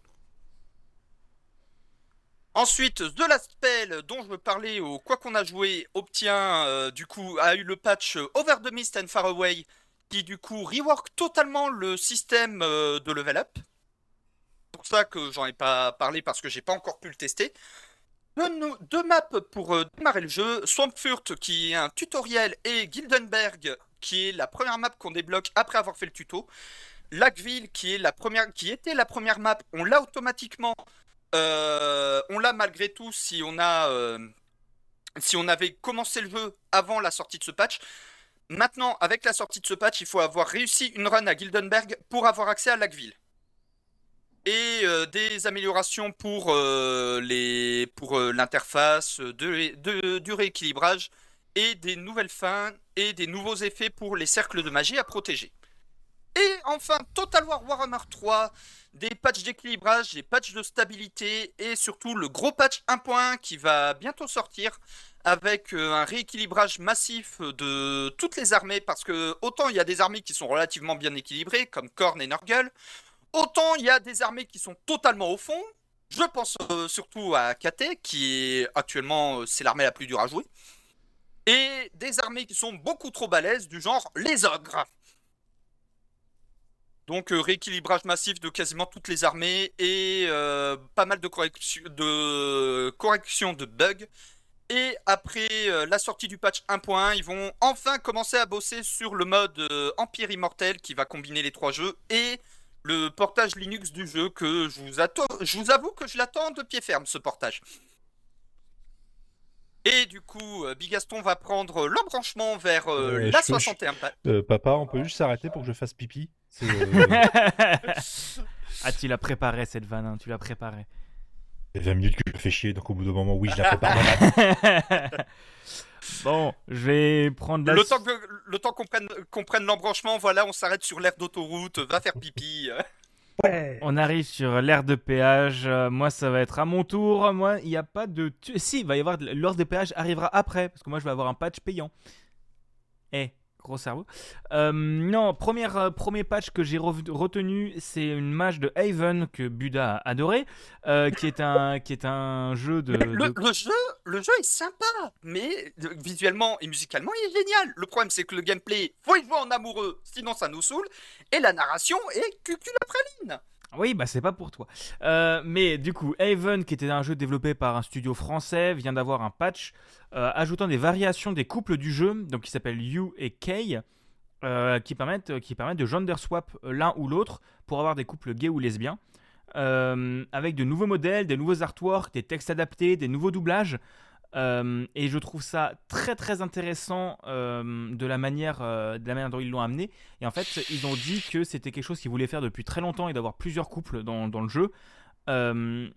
Mais, comment dire mais pour des questions de budget et de production, ils n'ont pas pu le faire. Ils se sont concentrés sur un seul, un seul couple. Et de sortir une mise à jour comme ça gratuite, qui est quand même un travail conséquent, parce qu'il y a un nouveau doublage, euh, nouveau, nouveau et tout, design et tout ça. Et je trouve qu'il y a un très bon travail, donc c'est très cool et je voulais le soulever. Ensuite, il y a eu un State of Play, donc les conférences de PlayStation. Euh, globalement, on s'en branle, hein, parce que c'était des, jeux japonais à la con, et globalement, j'en ai à peu près rien à foutre. Euh, on a eu des nouveautés de Forspoken, je crois, qui, sera, qui sortira en septembre, au lieu de mai. Euh, mais surtout, on a des nouveautés pour Returnal, donc qui est le, le roguelite développé par Housemark, sorti sur PlayStation 5, qui est une putain de merveille, hein, vraiment que j'adore. Ils ont annoncé la troisième mise à jour, euh, qui ajoute entre autres une coop pour l'histoire principale, donc tu vas pouvoir jouer à deux, et ce qui est en gros un mode facile, parce que le jeu était quand même très très très très chaud. Euh, ils ajoutent aussi un truc qui s'appelle la tour de Sisyphe, qui est un mode sans fin. En gros, tu as 20 étages, de plus en plus difficiles à soulever, euh, qui est pas du tout rattaché à l'histoire. Euh, donc, ce qui est très cool, je trouve aussi, de ramener du nouveau gameplay comme ça, de, de manière infinie, en faire un vrai, vrai roguelite, plutôt que de ramener dans le lore, parce que en gros, dans l'histoire, à des moments, tu ne pourras plus accéder aux premières zones. Bref. Ouais, c'est un peu la même mécanique que la tour de Vanille dans Fire Emblem Secret Stone en fait. Possible. J'ai pas joué à Fire Emblem, mais possible que ce soit ça. Mais et en gros, ça sortira le 22 mars, donc la semaine prochaine. Euh, et on a aussi la première vague de circuits sur Mario Kart 8 Deluxe qui est sortie euh, hier. euh, au prix de 25 euros le Season Pass qui amènera 48 nouveaux circuits. Là, on en a 8 nouveaux déjà. Eh bien, alors n'en déplaise à certains, moi j'ai trouvé ces circuits très très chouettes. Alors oui, le travail est un peu en dessous des autres circuits. Oui, tu mets des textures côte à côte, ça n'a pas les mêmes textures, l'herbe est moins belle, euh, les trucs sur les longs de la route, euh, c'est moins beau, mais techniquement, on s'en branle, parce que tu joues à Mario Kart pour avoir des circuits, et un jeu qui a 8 ans, ça fait toujours plaisir d'avoir du nouveau contenu et de redécouvrir des circuits. Et pour le coup, les circuits rétro qu'ils ont amenés, euh, donc entre autres le supermarché Coco, un truc de, de GBA, un truc de N64 et un truc de DS que j'ai oublié, sont très chouettes. Et surtout, moi, ce qui m'a bluffé, c'est qu'ils ont amené trois circuits de Mario Kart Tour qui sont vraiment excellents. Euh, promenade à Paris, un truc à Tokyo et un, espèce de temple japonais. La promenade à Paris est très très chouette, la musique est assez sympatoche. Euh, le monde est plutôt beau, tu sens qu'il y a des assets réutilisés un peu partout, mais c'est un DLC. Et en plus, euh, à la fin, en fait, vu que sur Mario Kart Tour, tu as des circuits avec des variations et différents tracés, ils ont reproduit ça avec des circuits qui évoluent au fur et à mesure et tu ne passes pas par les mêmes endroits aux différents tours. Et sur la promenade à Paris, au dernier tour, tu euh, en fait, as un endroit où tu vas tourner sur un endroit qui était inaccessible avant et tu te retrouves à sens inverse des autres personnes. En fait, tu vas faire le circuit dans l'autre sens. Hmm. Et, euh, et tu te retrouves littéralement en face des personnes qui viennent dans l'autre sens. Pareil pour Tokyo. Et le temple, le temple Jap est pour le coup très sympa aussi. Il y a, un- je trouve, un vrai travail dessus. Et pour moi, ça augure du bon pour la suite. Et j'ai vraiment passé un très bon moment à les découvrir. Voilà. Le coup du circuit évolutif, tu vois, ça me rappelle un peu Sonic Sega All Stars Racing euh, Transformed. Ah, ça, ça Où t'as le circuit qui se transforme à chaque tour. Ouais, bah c'est possible, c'est- un peu comme ça en fait. Et c'est même mieux que le vol- volcan grondant, parce que le volcan grondant euh, sur Wii évoluait aussi un peu comme ça. Mais là, c'est vraiment, euh, vraiment très fort en fait. C'est plus de trucs et tu passes vraiment pas par les mêmes endroits. Voilà. Ok. Et donc, c'était le péage qui était à 25 balles. Voilà. Et Barberousse, tu vas nous parler d'un truc chouette. Ah oui, oui, mais lequel? Parce que moi, je sais plus, moi. Ah oui, d'accord, celui-là. Mais le temps que je me réveille après avoir passé 3 heures sur l'autoroute, c'est un peu compliqué. Est-ce que vous connaissez Bandcamp euh, Ce fameux site de vente musicale que je suis surtout pour acheter des bandes musicales de jeux vidéo toutes les OSC du monde? Eh bien, le 2 mars, c'est Epic Games qui a racheté Bandcamp. ah, mon dieu, ils, ils s'arrêteront jamais en fait. Et apparemment, le, le- le- le- le responsable et le directeur de Bandcamp étaient plutôt contents. Parce qu'apparemment, ils se sont bien mis d'accord sur euh, les, évolutions du site, euh, comment ils veulent euh, continuer à gérer les artistes beaucoup plus correctement que tous les autres sites, genre Deezer, Spotify et autre chose. Et surtout, on va garder bah, tout ce qui fait un peu la force du site. À la fois le streaming, les ventes qui sont gérées par les artistes en eux-mêmes, par leur compte eux-mêmes, pas de streaming direct, euh, bon, si deux ou trois écoutes gratos pour les titres, comme on a sur Spotify, et surtout le Bandcamp Friday. Est-ce que vous Oui. connaissez le Bandcamp Friday? Oui. Mais Ouais, quoi, Merci, cet enthousiasme. C'est c'est quoi le Bandcamp Friday? Je ne connais pas Barberousse. Ah, merci de me relancer. Comme c'est très sympathique. euh, si vous êtes un vieux sur Twitter, le vendredi, il y avait le Follow Friday où on pouvait euh, indiquer ah, euh, suivez ces gens-là, ils sont bien. Bah, le Bandcamp le Friday, c'est plus simple. En fait, euh, le, le, le- le vendredi, Bandcamp ne prend plus de commission du tout. Ouais. Donc, Ils prennent plus de commission et donc du coup les artistes. euh, Ils récupèrent 100% des ventes. C'est ça. Au lieu de, euh, 10%. de entre 15 et 10% en temps normal. Bah, à votre Donc, avis, pourquoi je, euh, les, morceaux, les albums de Jake Kaufman, je les, je achète que le vendredi? ça, vous filez plus de thunes. Puis en plus, euh, les- les- les- euh, soit c'est à prix fixe, soit c'est en carrément, carrément en name your price. Donc vous pouvez carrément donner Ouais. euh, plus, euh, plus pour un album. C'est, J'adore cette plateforme parce qu'il y a énormément de, de, de bandes originales de jeux vidéo qui sont dessus. C'est pas cher, c'est bien foutu. L'application est bien foutue. Là, là, là. Et après aussi, en plus, euh, les pistes que vous téléchargez sont sans DRM. Vous téléchargez vraiment une archive de MP3 ou de Wave ou de euh, OGG. Le format que vous voulez. Vous téléchargez vraiment une vraie archive avec vos fichiers qui sont pour le coup bien, euh, qui ont bien les métadonnées, donc les bonnes couvertures, les bons noms de pistes. C'est vraiment bien foutu. Et euh, si vous connaissez le principe de Witch, c'est exactement le même principe parce que Witch.io s'inspire de Bandcamp pour plein de choses. Ouais. Euh, donc c'est vraiment, tu peux acheter à peu près ce que tu veux et tu as vraiment plein plein de choix.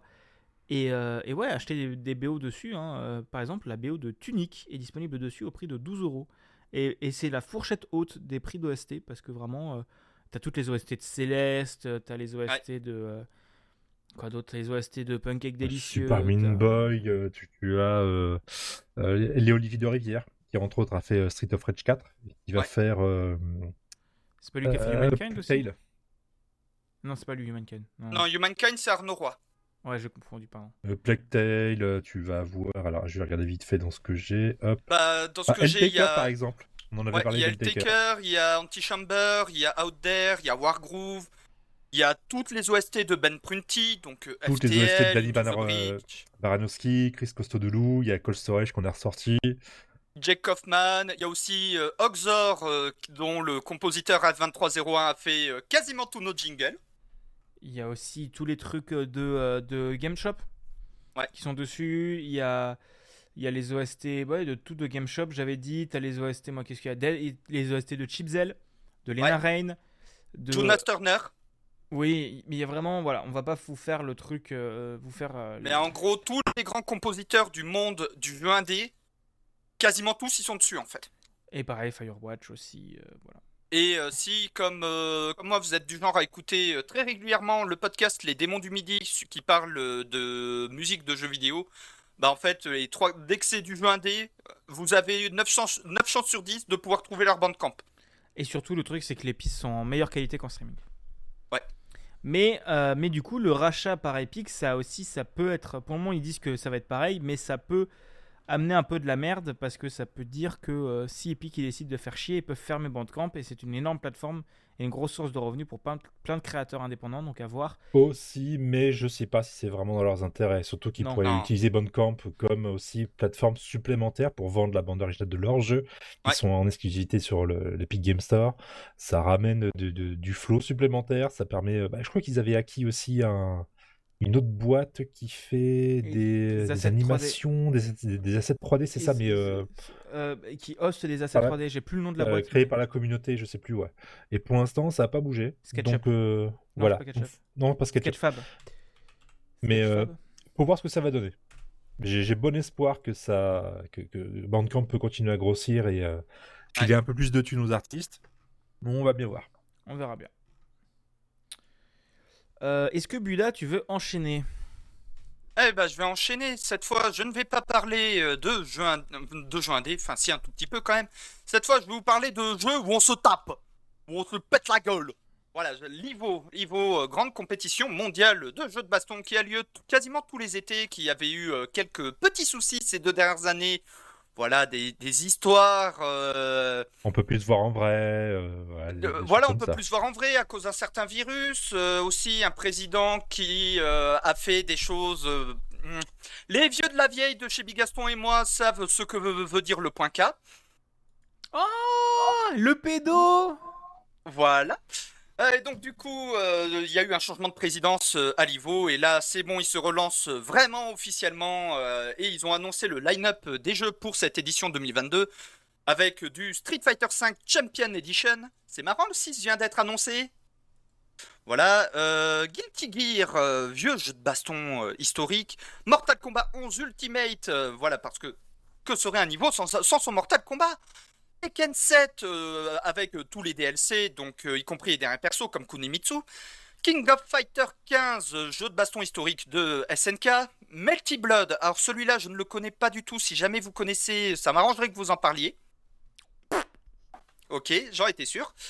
Dragon Ball Fighters, euh, le jeu de baston euh, dans l'univers de DBZ euh, qui a eu un succès phénoménal ces dernières années et qui efface et qui met un petit peu sous le tapis l'histoire des jeux de baston DBZ qui était généralement une catastrophe. Celui-là est vraiment réussi. Si un jour vous avez l'occasion d'y jouer, je vous le conseille. Grand Blue Fantasy Versus, petit jeu très sympathique. Et enfin Skullgirls Second Encore qui vient de qui a commencé à accueillir un nouveau season pass avec enfin de nouveaux persos, ce qui était attendu depuis plus de 5 ans qu'il y avait depuis 3 ans dans la version mobile qu'on attendait du coup depuis dans la version PC. Bah ça y est, on a enfin des mages sur Skullgirls et donc du coup il sera à l'IVO. Et pour rappel, euh, Smash a été retiré de l'IVO Ah, en voilà. 2021 pour une raison toute simple. Euh, c'est que le netcode de Smash, c'est toujours du delay, donc c'est de la merde parce que Nintendo, c'est des branleurs. Et donc, euh, tant que Nintendo n'aura pas réparé le netcode de Smash, il ne retournera pas dans l'IVO. Et comme Nintendo veut pas y aller, bah ils s'en foutent. Voilà, Nintendo, il s'en beurre la raie. Parce que Nintendo, euh, même ils font des procès au tournoi de Smash. Parce que Nintendo sont des fils de. Ah, voilà. Non, Parce que autant l'IVO, il a- les faisait pas chier parce qu'ils ils avaient fini par comprendre que non, l'IVO, fallait, fallait pas essayer. Mais le problème, c'est que c'est l'IVO qui a fait On vire Smash à cause, euh, à cause des, du netcode fini à la piste des bois. Ouais. Et pour ceux qui ne savent pas ce que c'est un netcode delay et ce que c'est un netcode roll- rollback, je vous invite à chercher sur Google l'article de Bagropoint qui explique un petit peu la différence entre ces deux netcodes et pourquoi dans les jeux de baston, le netcode a une importance primordiale, surtout en compétitif. Bah, de toute façon, c'est pas pour rien qu'en compétitif, ils font tout en local. hein, aussi. Voilà, je, vais- je vais essayer de retrouver l'article pour qu'on puisse le mettre dans le billet du podcast. Ouais, bah, tu me le mets, euh, tu me le mets à la suite, hein, comme d'hab. Ouais. Euh, Est-ce que tu veux continuer, Barberousse, ou j'y vais? Euh, je t'en prie, vas-y. Eh bien, moi, je vais vous parler d'une petite entreprise, une petite PME euh, qui est pas très connue, qui s'appelle Valve, euh, qui a créé une petite licence qui s'appelle Portal. Euh, Half-Life aussi, voilà, pas des trucs très connus. Bon, j'arrête ma vanne. Steam, non content d'avoir fait de la grosse merde avec leur Steam Machine et leur Steam Link qui s'est vendu pas du tout, au point qu'ils vendaient le Steam Link pour un euro symbolique à la fin, et pareil pour leur manette pour très peu, ont décidé de retenter l'expérience en sortant une console portable qui est un PC. Techniquement, en fait, ils ont sorti une console portable qui s'appelle le Steam Deck, qui est dispo entre 450 et 600, 700 dollars. Euh, enfin, qui est dispo. Vous avez plus de chances de trouver une PlayStation 5, on va pas se mentir. Euh, Qui, en gros, bah, techniquement, c'est un PC qui tourne sous une variante de Arch, de Arch Linux, euh, sur laquelle, enfin, c'est un truc qui tourne sur SteamOS, qui est un, un fork de Arch Linux. Euh, L'idée, c'est que euh, toute ta bibliothèque Steam ou une grande partie de ta bibliothèque Steam sera jouable dessus à partir du moment où soit les jeux sont disponibles nativement sur Linux ou soit tournent bien avec Proton. Et c'est pour ça que on vous a déjà parlé beaucoup de Proton et c'est pour ça que Steam pousse autant Proton parce que c'est les jeux pour que les jeux tournent sur leur console. Beaucoup de jeux tournent. On vous renvoie à notre épisode de dernière fois où il y a deux semaines, il y a deux mois, euh, où on parlait de Linux et du gaming sous Linux, mais en gros, euh, ça tourne pas trop mal et c'est un peu euh, ça dépend. Quand il y a des DRM ou des anti-cheats souvent ça fait de la merde mais ça dépend des trucs. Les articles sont sortis ça a l'air pas trop mal. Moi j'ai regardé du coup un article de PC Gamer et un article de Gamecult qui en parlait en gros c'est en fait le souci la, la console est très bonne les enceintes sont très bonnes mais euh, elle est lourde euh, son ventilateur euh, est très bruyant, son autonomie est nulle à chier, ce qui est un peu normal. Parce que quand tu vas à une console qui veut faire tourner des jeux style God of War, bon, bah, c'est normal que la batterie elle pompe. Bah, c'est la même autonomie. En vrai, c'est la même autonomie qu'un PC portable gaming. Déjà. Ah, quand même moins, même moins. Un PC portable gaming, autonomie 2 heures. Oui, oui, oui, oui, oui. Ouais, Quand mais- t'as de la chance. Oui, mais c'est pas, c'est pas, c'est pas énorme. Et en sachant que du coup dessus, tu as pas mal de périphériques, tu as deux pads, tu as deux écrans, tu as deux euh, parties tactiles, tu as un écran tactile qui est malheureusement pas terrible. Tu as une croix directionnelle et des boutons, et tu as en plus euh, quatre gâchettes derrière les doigts. Euh, mais euh, mais le- la console a l'air assez chouette, surtout pour l'émulation, parce Ouais. que techniquement, ce que disent Bah, PC est dispo dans, dans Steam en plus. Donc même pas besoin de bidouiller avec Pac-Man. Ouais, et, et même, t'as même pas besoin de Pac-Man en fait. Tu peux que passer, tu peux passer directement par Discovery, donc qui est un gestionnaire d'applications comme le Windows Store en gros, Euh, sur Disco- Arch. Alors Discovery, en fait, c'est pas Mac. C'est une surcouche de Pac-Man. Oui, bon, on s'en fout. Voilà, c'est ce que j'utilise. Mais on s'en branle, c'est une bibliothèque, c'est pareil, c'est comme le Windows Store. Mais, euh, mais oui, non, en gros, c'est ça. C'est en gros, c'est t'as un, un truc euh, en ligne de commande ou si t'es pas débile, enfin non, si tu n'es pas un barbu euh, que tu vas utiliser, tu as une belle petite interface qui marche bien et ça, ça a l'air de pas trop mal marcher pour l'émulation. Ouais. Euh, donc ce qu'en disent Gamecult, c'est que techniquement tu peux faire beaucoup de choses, mais est-ce que tu as vraiment envie de perdre 4 heures à te faire chier, à essayer de faire marcher des trucs? Parce que RetroArch, euh, ça marche bien, mais il y a d'autres choses que tu pourrais essayer de faire marcher en bidouillant qui marcheront à un moment, mais tu vas mettre trop de temps à le faire. Donc en fait, la console a l'air vraiment vraiment cool sur plein de points, mais euh, si t'es beaucoup en mouvement et que t'as pas de PC portable, en fait, euh, Le... Après, le Steam Deck a quelques problèmes du genre le clavier virtuel, il est pas activé par défaut, il faut aller l'activer manuellement. Et en fait, il y a plein de petits, il y a plein de petits soucis de setup comme ça, de pré-réglage que Valve n'a pas fait et aurait dû faire. Ce qui fait que le Steam Deck, pour beaucoup, euh, pour ceux qui ne sont pas du genre à bidouiller ou qui n'ont pas un hub USB avec clavier souris pour pouvoir euh, vraiment faire les paramétrages euh, bien comme il faut, c'est une, c'est la chienlit. C'est, c'est chiant comme pas permis. Après, faut dire, faut dire un truc, c'est que le Steam Deck est extrêmement suivi. Oui. Euh, T'as des matchs qui sont très très régulières, ils ont fait beaucoup de corrections. Bah, il y a déjà eu trois patchs majeurs, je crois. Ouais, c'est un truc comme ça. En deux alors, que, semaines. alors que la console est sortie ouais, il y a deux ou trois semaines. Donc voilà, la, la- la console est très très très suivie. Et, euh, et Valve, comme d'habitude, a sorti une démo technique Alors, euh, encore une fois, dans le monde de Portal, parce que pour la VR, ils avaient sorti une démo technique dans le monde de Portal qui était très très chouette. Bah là, ils ont sorti un truc qui s'appelle euh, Aperture Desk Job, où en gros, c'est euh, un petit. Ça dure deux heures, même pas, une heure et demie dans l'univers de Portal. Et ça te montre toutes les capacités du, du gyroscope, Steam Deck. du Steam Deck et tout ça.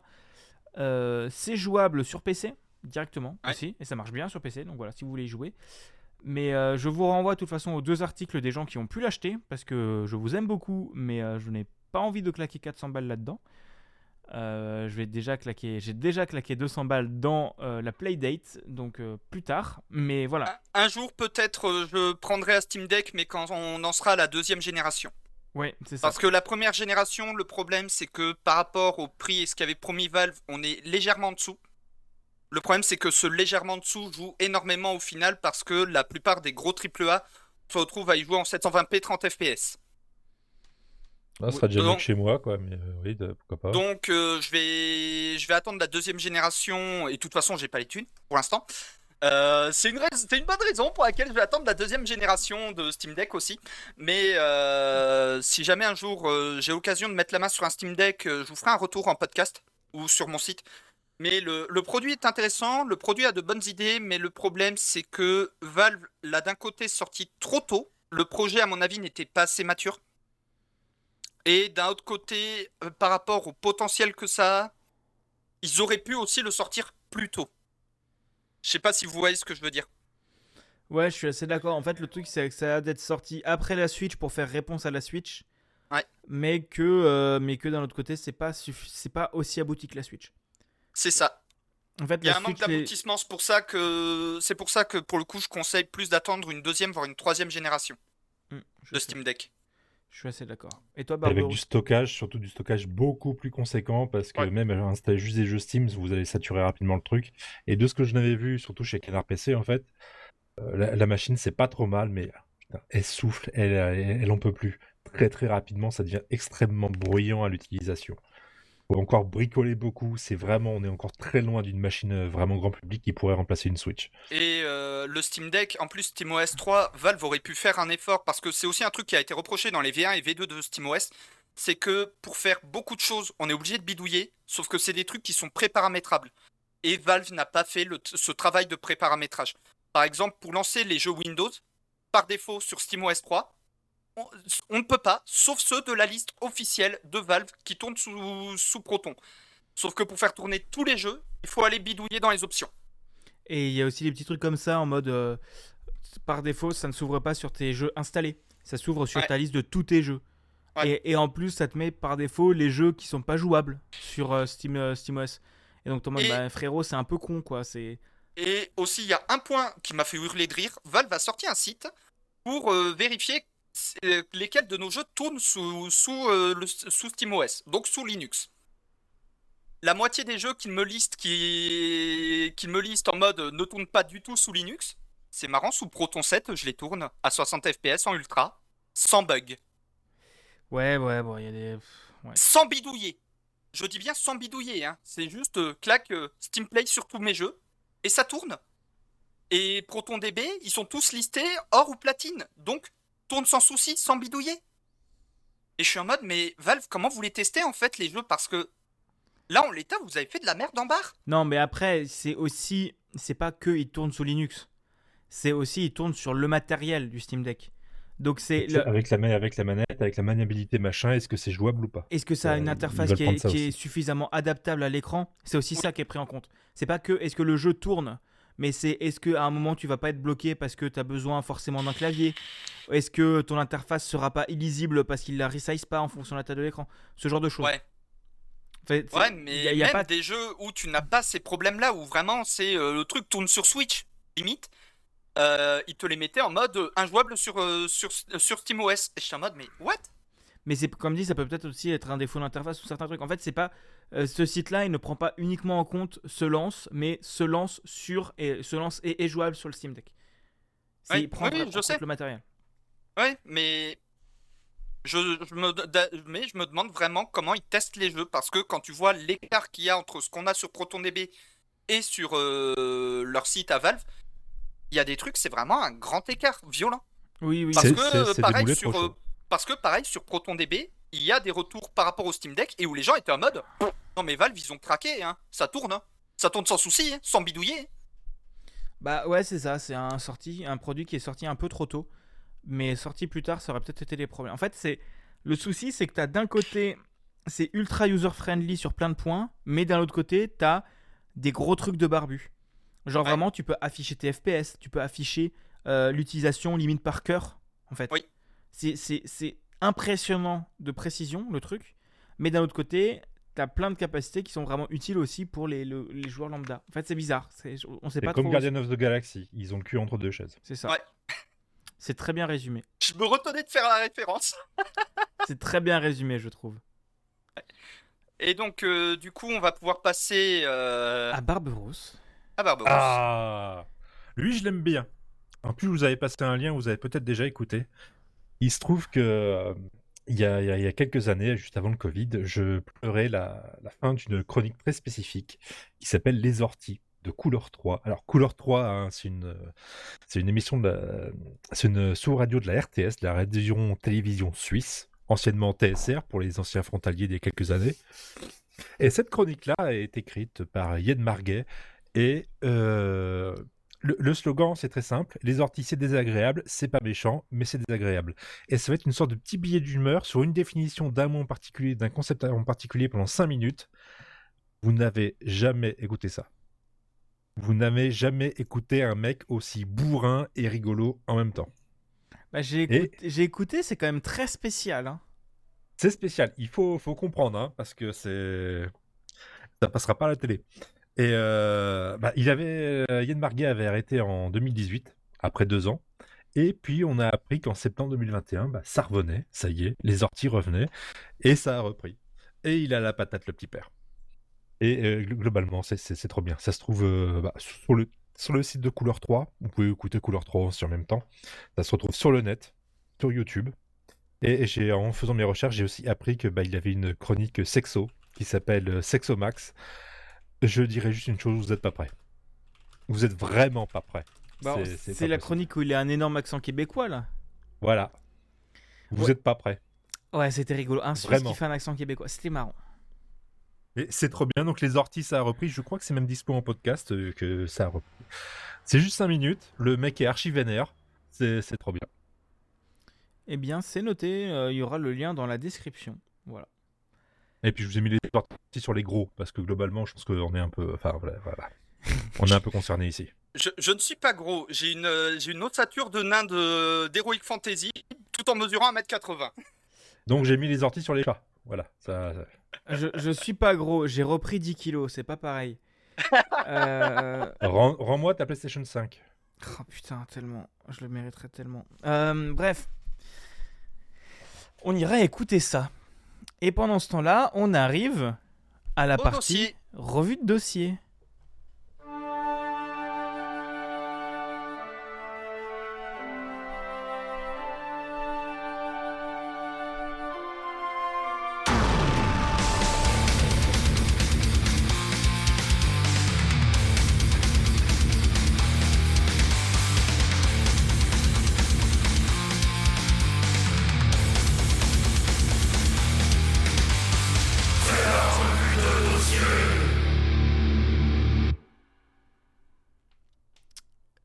De quoi allons-nous parler ce mois-ci?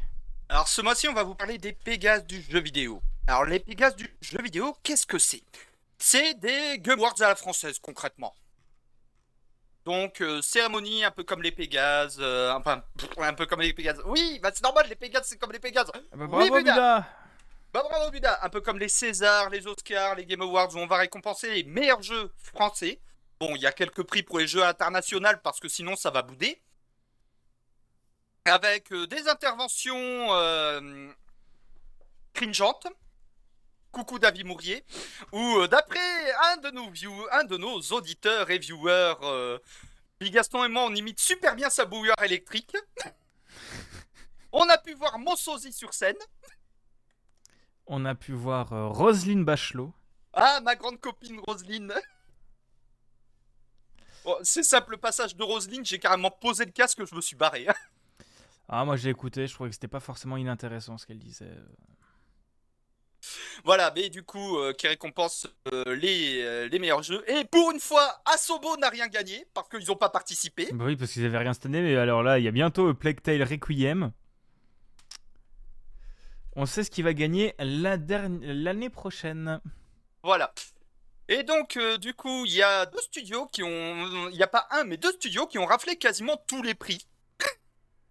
Arkane avec Deathloop et. Euh, merde, Road, Road 96, c'est quel studio déjà derrière Digixart. Et euh, bah, Digixart avec euh, Road 96, voilà, qui ont raflé quasiment tous les prix. On a eu quand même quelques petites déceptions, du genre sur les jeux mobiles, euh, c'était des portages qui ont gagné, ce Bah, qui est dommage. En fait, on va, on va en parler de tout ça. La, On va en parler. la cérémonie était très belle, mais il y avait ah, pour moi quelques soucis. Je sais pas si tu l'as suivi, Barberousse? Je crois, Euh, voilà. Ouf. c'est- je crois que Barberousse est parti se chercher à boire. euh, Ouais, bah j'ai fait comme vous. Hein. euh, ah, je l'ai- Je, je me suis pas arrêté faire pipi sur l'autoroute, alors maintenant j'ai soif. Voilà, bah, voilà, Bigasson et moi, on a restreamé euh, la cérémonie des Pégases avec euh, Doline, une, une autre membre de l'Académie des arts et techniques du jeu vidéo, euh, de la partie SEGPA de l'Académie des arts et techniques du jeu vidéo, alias le collège honoraire. C'est pour explication, l'Académie des arts techniques du jeu vidéo, c'est une structure créée à la base par le syndicat national du jeu vidéo, donc le syndicat patronal, pour regrouper tous les professionnels du monde de jeux vidéo en France. Et le collège honoraire, en fait, on est à SECPA, c'est ceux qui travaillent autour du jeu vidéo. Créateurs de contenu, journalistes, distributeurs, scientifiques, enseignants-chercheurs, bibliothécaires. Parce que oui, on a des bibliothécaires. Euh, Toutes ceux agents- qui sont faux, qui sont pas au centre même de la profession. C'est ça. Pourraient être concernés par la, la- la cérémonie elle-même, qui est la profession, qui félicite la profession pour avoir professionné leur profession. C'est ça. C'est exactement ça. Voilà. Et euh, bah, du coup, comme j'expliquais, nous, on est la SECPA concrètement. euh, Bah, en vrai, ça va. Mais, euh, mais oui, on est, on est, du coup, nous, on est membre du collège honoraire. Euh, moi, peut-être que je changerai de collège à un moment, on verra bien. Euh, que je rejoindrai le collège technologique, peut-être, on verra. Mais, Et tu nous fileras des clés, parce qu'on est tes potes. Et euh, voilà. mais j'en ai aussi des. Bah, les clés, je les ai peut-être, euh, on verra. Je les aurai pour moi, on verra hein, déjà. Euh, non, mais plus sérieusement, la cérémonie avait lieu à la Cigale la semaine dernière, présentée par. euh, je sais plus comment elle s'appelle. Euh, Salomé Lagrelle. Salomé Lagraine, euh, avec euh, Julien Chiez qui faisait des, des contre-interviews à la fin des personnes qui sortaient de scène. Produit par Webedia et le SNJV, sponsorisé par LDLC et la Société Générale, c'est important à le Et dire. Amazon. Et Amazon et le CNC, c'est important à le dire. En gros, la cérémonie, pour moi, elle était très bien, mais il y a eu quelques soucis. Ouais, voilà, il y a Déjà- quelques soucis. Déjà, David Mourier. Déjà, ouais, il y avait ça manquait de rythme, mais aussi pour moi euh, le coup du euh, pourquoi tu fais. On en discutait à la fin de la cérémonie. À qui s'adresse cette cérémonie en fait? Ouais. Le grand, la grande question, c'est est-ce qu'elle s'adresse au grand public ou est-ce qu'elle s'adresse aux professionnels? Parce que si elle s'adresse au grand public, euh, bah, il y a plein de trucs où en fait les, les, on connaît pas le comment dire, on connaît pas le principe des catégories, il y a certains trucs où, où on n'explique pas pourquoi les gens gagnaient, etc. etc. Mm. Euh, et d'un autre côté, et en même temps, euh, si ça s'adresse euh, pour le grand Aux public, professionnels. si ça Ah, si ça s'adresse pour le grand public, bah il y avait aussi d'autres problèmes, genre les gens qui venaient sur scène sont pas forcément connus du grand public. Mm. Euh, mais d'un autre côté, si ça s'adresse uniquement aux pros, en fait, on peut pas. En fait, ils étaient encore une fois le cul entre deux chaises parce que pour le grand public, tu avais des magnétos hyper bien foutus pour présenter les métiers du jeu vidéo et des streamers euh, pour présenter les jeux. Hein, Monsieur Poulpe, qu'est-ce que tu fous là, putain? Euh, Vraiment, tu avais les streamers Webedia, hein. les streamers copains de Webedia. Euh, et de l'autre côté, tu avais, comme dit, des gens pro pour le pro, quoi. Ouais. Moi, ce que je retiens, c'est que globalement, pourquoi Guillaume de Mécouille était là, hein, le, le, le- le coprésident de Quantic Dream, qu'est-ce qu'il foutait là, putain? Il a perdu son procès, ce serait bien qu'il qu'il vienne pas. Euh, Qu'il y ait des membres du gouvernement qui viennent, pour moi, c'était important. Après, coup, après réflexion, moi, je me dis pourquoi pas c'est pas un problème et pour moi c'est bien que les membres du gouvernement se déplacent. Ça montre aussi que la profession existe et est importante. Euh, bon, que- Cédric O, je veux bien. Roselyne Bachelot, non. Non, c'est important qu'elle vienne. En vrai. Non. Si, c'est important qu'elle vienne. Ah, c'est- Pour dire que c'est un mode de la production et que vous produisez des trucs qui produisent. Voilà. Voilà. Non, On s'en c'est fout des gens, hein, c'est juste. euh, Non, mais j'ai une dent contre Roselyne, j'ai dé- j'ai déjà expliqué pourquoi. euh. non, mais dis- disons que Roselyne, la ministre de la Culture, vienne à un truc dédié aux jeux vidéo, c'est important. Euh, parce que si elle n'était pas venue, ça l'aurait fait mal. Mais si elle vient, c'est bien. Parce que d'un côté, oui, c'est du. Comment dire C'est. euh, Le retournement de veste, déjà. Oui, mais non, ce que je veux dire, c'est que c'est. euh, comment dire C'est de la politique. Elle vient Ah, c'est pour se montrer. politique. Mais d'un autre côté, c'est important que la ministre de la Culture vienne à une cérémonie qui est là pour montrer les talents de la France, euh, talents de la France dans le jeu vidéo, et que ça montre que le jeu vidéo maintenant est en train de rentrer dans la culture française. Et Ah, elle a compris que le jeu vidéo, ça rendait pas les gamins obèses aussi. Non, mais ça, je sais pas si elle l'a vraiment compris, mais c'est important que la personne et que le- la fonction qu'elle représente vienne en fait. Ouais. Pour que la fonction vienne. Pareil pour Cédrico. Euh, pour moi, il y a globalement des catégories à la con en fait. Euh, Enfin, pas des catégories à la con, c'est juste qu'on comprend pas, comprend pas bien. Genre, après coup, oui, c'est vrai que Digistart n'est pas vraiment un, jeu, un studio indé. Enfin, sur le papier, c'en est un. Mais en fait, ça fait des années qu'ils sont là, ils ont beaucoup de pognon. Et, et donc, euh, pourquoi est-ce que Road 96 euh, a gagné du meilleur jeu indé alors que c'était pas vraiment forcément un jeu indé comme on l'entend? Euh, Pareil, des jeux qui sont pas sortis cette année, comme meilleur premier jeu, ça avait mis Mister Taco qui méritait son prix, hein, mais qui est sorti en 2018. Euh, Bah, du jeux- coup, il n'a pas eu le prix. ah oui, il a, déjà. pas, il pas le prix. Ouais, mais du coup, voilà. Non, parce que c'était les rôlistes au pouvoir. Oh putain, c'est vrai que c'était les rôlistes au pouvoir. Euh, des meilleurs premiers jeux, des gens qui ont soumis des jeux euh, qui étaient très bien, hein, mais qui sont pas leurs premiers jeux. Genre qu'un gars qui a bossé sur Dead Cells, du coup, une sorte Nuclear Blaze, qui était au, au Pégase dans la catégorie meilleur premier jeu, j'étais en mode, mais il a déjà fait Dead Cells en fait, le gars. Oui, mais parce que c'est le premier jeu du studio. Oui, mais c'est un studio avec lui tout seul dedans. Enfin, c'est le cul entre deux chaises. Mais euh, genre, c'est si toute la tête dirigeante d'Ubisoft font un clone, créent une nouvelle boîte et sortent des studios, ce sera, oui, le premier jeu du studio, mais techniquement, c'est pas Oui. du tout comparable avec un autre jeu en fait. Ah Et oui, mais clairement. Et, euh, et c'est ça, il y a aussi les jeux indés, t'avais Oddworld, qu'est-ce qu'il fout là? Il est pas indé en fait, techniquement. Alors ça, c'était dans les indés internationales. Indé international. euh, en fait, Il y avait aussi, euh, oui, bah dans les jeux au-delà du jeu vidéo, ils expliquaient pas ce que c'était au-delà du jeu vidéo, ce que ça veut dire. Oui. Pareil pour l'accessibilité. C'est, oui, c'est ça. Et, et- et en fait, le truc, c'est que pour l'accessibilité, qu'est-ce qu'il foutait la Masterchef? Putain, euh, Masterchef, les gars, qu'est-ce que vous avez fait pour l'accessibilité euh, Just Dance, autant ça se comprend. Enfin, quand tu cherches un peu, ça se comprend. Mais. euh, Il fallait pas les chercher. hein. non, non, en vrai, oui, il a pas fait autant que les autres. Mais euh, non, mais là, ce qu'ils ont fait, c'est cool. C'est cool. En gros, dans Just Dance, dans les derniers Just Dance, tu as des danses adaptées pour les personnes en fauteuil roulant. Ce qui est cool, honnêtement. Oui. Honnêtement, Oui, moi j'avais balancé un pion en mode ouais, si t'es manchot. euh, Non, mais oui, bien sûr. Mais, mais ça reste cool comme démarche. Oui. Après, ce qui est important, c'est qu'il y a quand même des personnes qui sont montées sur scène pour parler de l'inclusivité. Ça, c'était très cool par contre. Entre autres, Marine Mack et le directeur de Deathloop, mais j'ai oublié son nom. euh, qui... Euh. Putain, j'arrive jamais à devenir. à de- J'ai son nom de famille, mais j'ai plus son nom. bah, comme dans, d'hab. dans son nom de famille Euh, Bakaba. Ouais, bah j'aurais pas son prénom. Mais du coup, voilà, c'est des. c'est- Kinga Bakaba. Voilà, qui sont montés sur scène et qui ont parlé d'inclusivité et tout ça, c'était très très important et très intéressant. Euh, encore une fois, ça reste un peu dommage que Deathloop et Road 96 gagnent tout. Enfin, que des, vraiment t'es les studios qui gagnent tout en sachant que ça coûte 240 euros de soumettre ton jeu. Genre vraiment, c'est c'est con que. Ouais. Enfin, c'est vraiment une, une, une campagne marketing, rien du tout. Euh, une campagne marketing qui peut te rapporter que dalle parce que les jeux qui sont nominés, enfin les jeux qui sont soumis, ne sont même pas cités.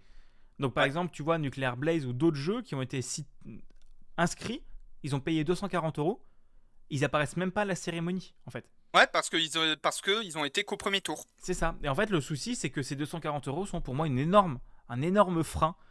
Et, Ouais. euh, et c'est aussi pour ça que je me bats dans l'académie pour que ça saute. Parce que pour moi, c'est juste pas normal que euh, tu doives payer pour euh, pouvoir gagner. Hello Et c'est un peu, et c'est un peu n'importe quoi, je trouve, que, que vraiment tu dois gagner. C'était le directeur de Monkey Moon qui avait dit ça il y a deux ans que, Ouais. que c'est dommage que tu doives raquer pour être, pouvoir euh, gagner. Voilà. Ouais, bah, pareil, ce que je trouvais dommage, c'est que, bah, comme on le disait, voilà, il y a plein de trucs où dé- euh, ils expliquaient pas en fait ce que ça voulait dire, comme euh, au-delà du jeu vidéo, c'est vraiment des. Ça parle de messages qui, vont au-delà bah, du jeu vidéo, comme son nom l'indique, comme par exemple avec Rubicon sur les lanceurs d'alerte, le Lipsang. non, Lipsanga, Lisfanga, ça c'est étudiant. Humankind par rapport à l'évolution de l'histoire euh, des peuples, sur le fait que par exemple en France, bah il y a 2000 ans on n'était pas français, on était celtes. Des trucs, euh, des évolutions comme ça, ou euh, Road 96, je sais plus ce que c'était la thématique. Bah, Ah oui, la la, guerre. thématique, la, la guerre, oui. Voilà. Fuir, fuir la guerre. Pareil, meilleur univers de jeux vidéo. Il y en a à qui ça va pas parler. Hein. Oui, oui, oui. Et, et comme on le C'est dit, pas une cérémonie faite pour le public.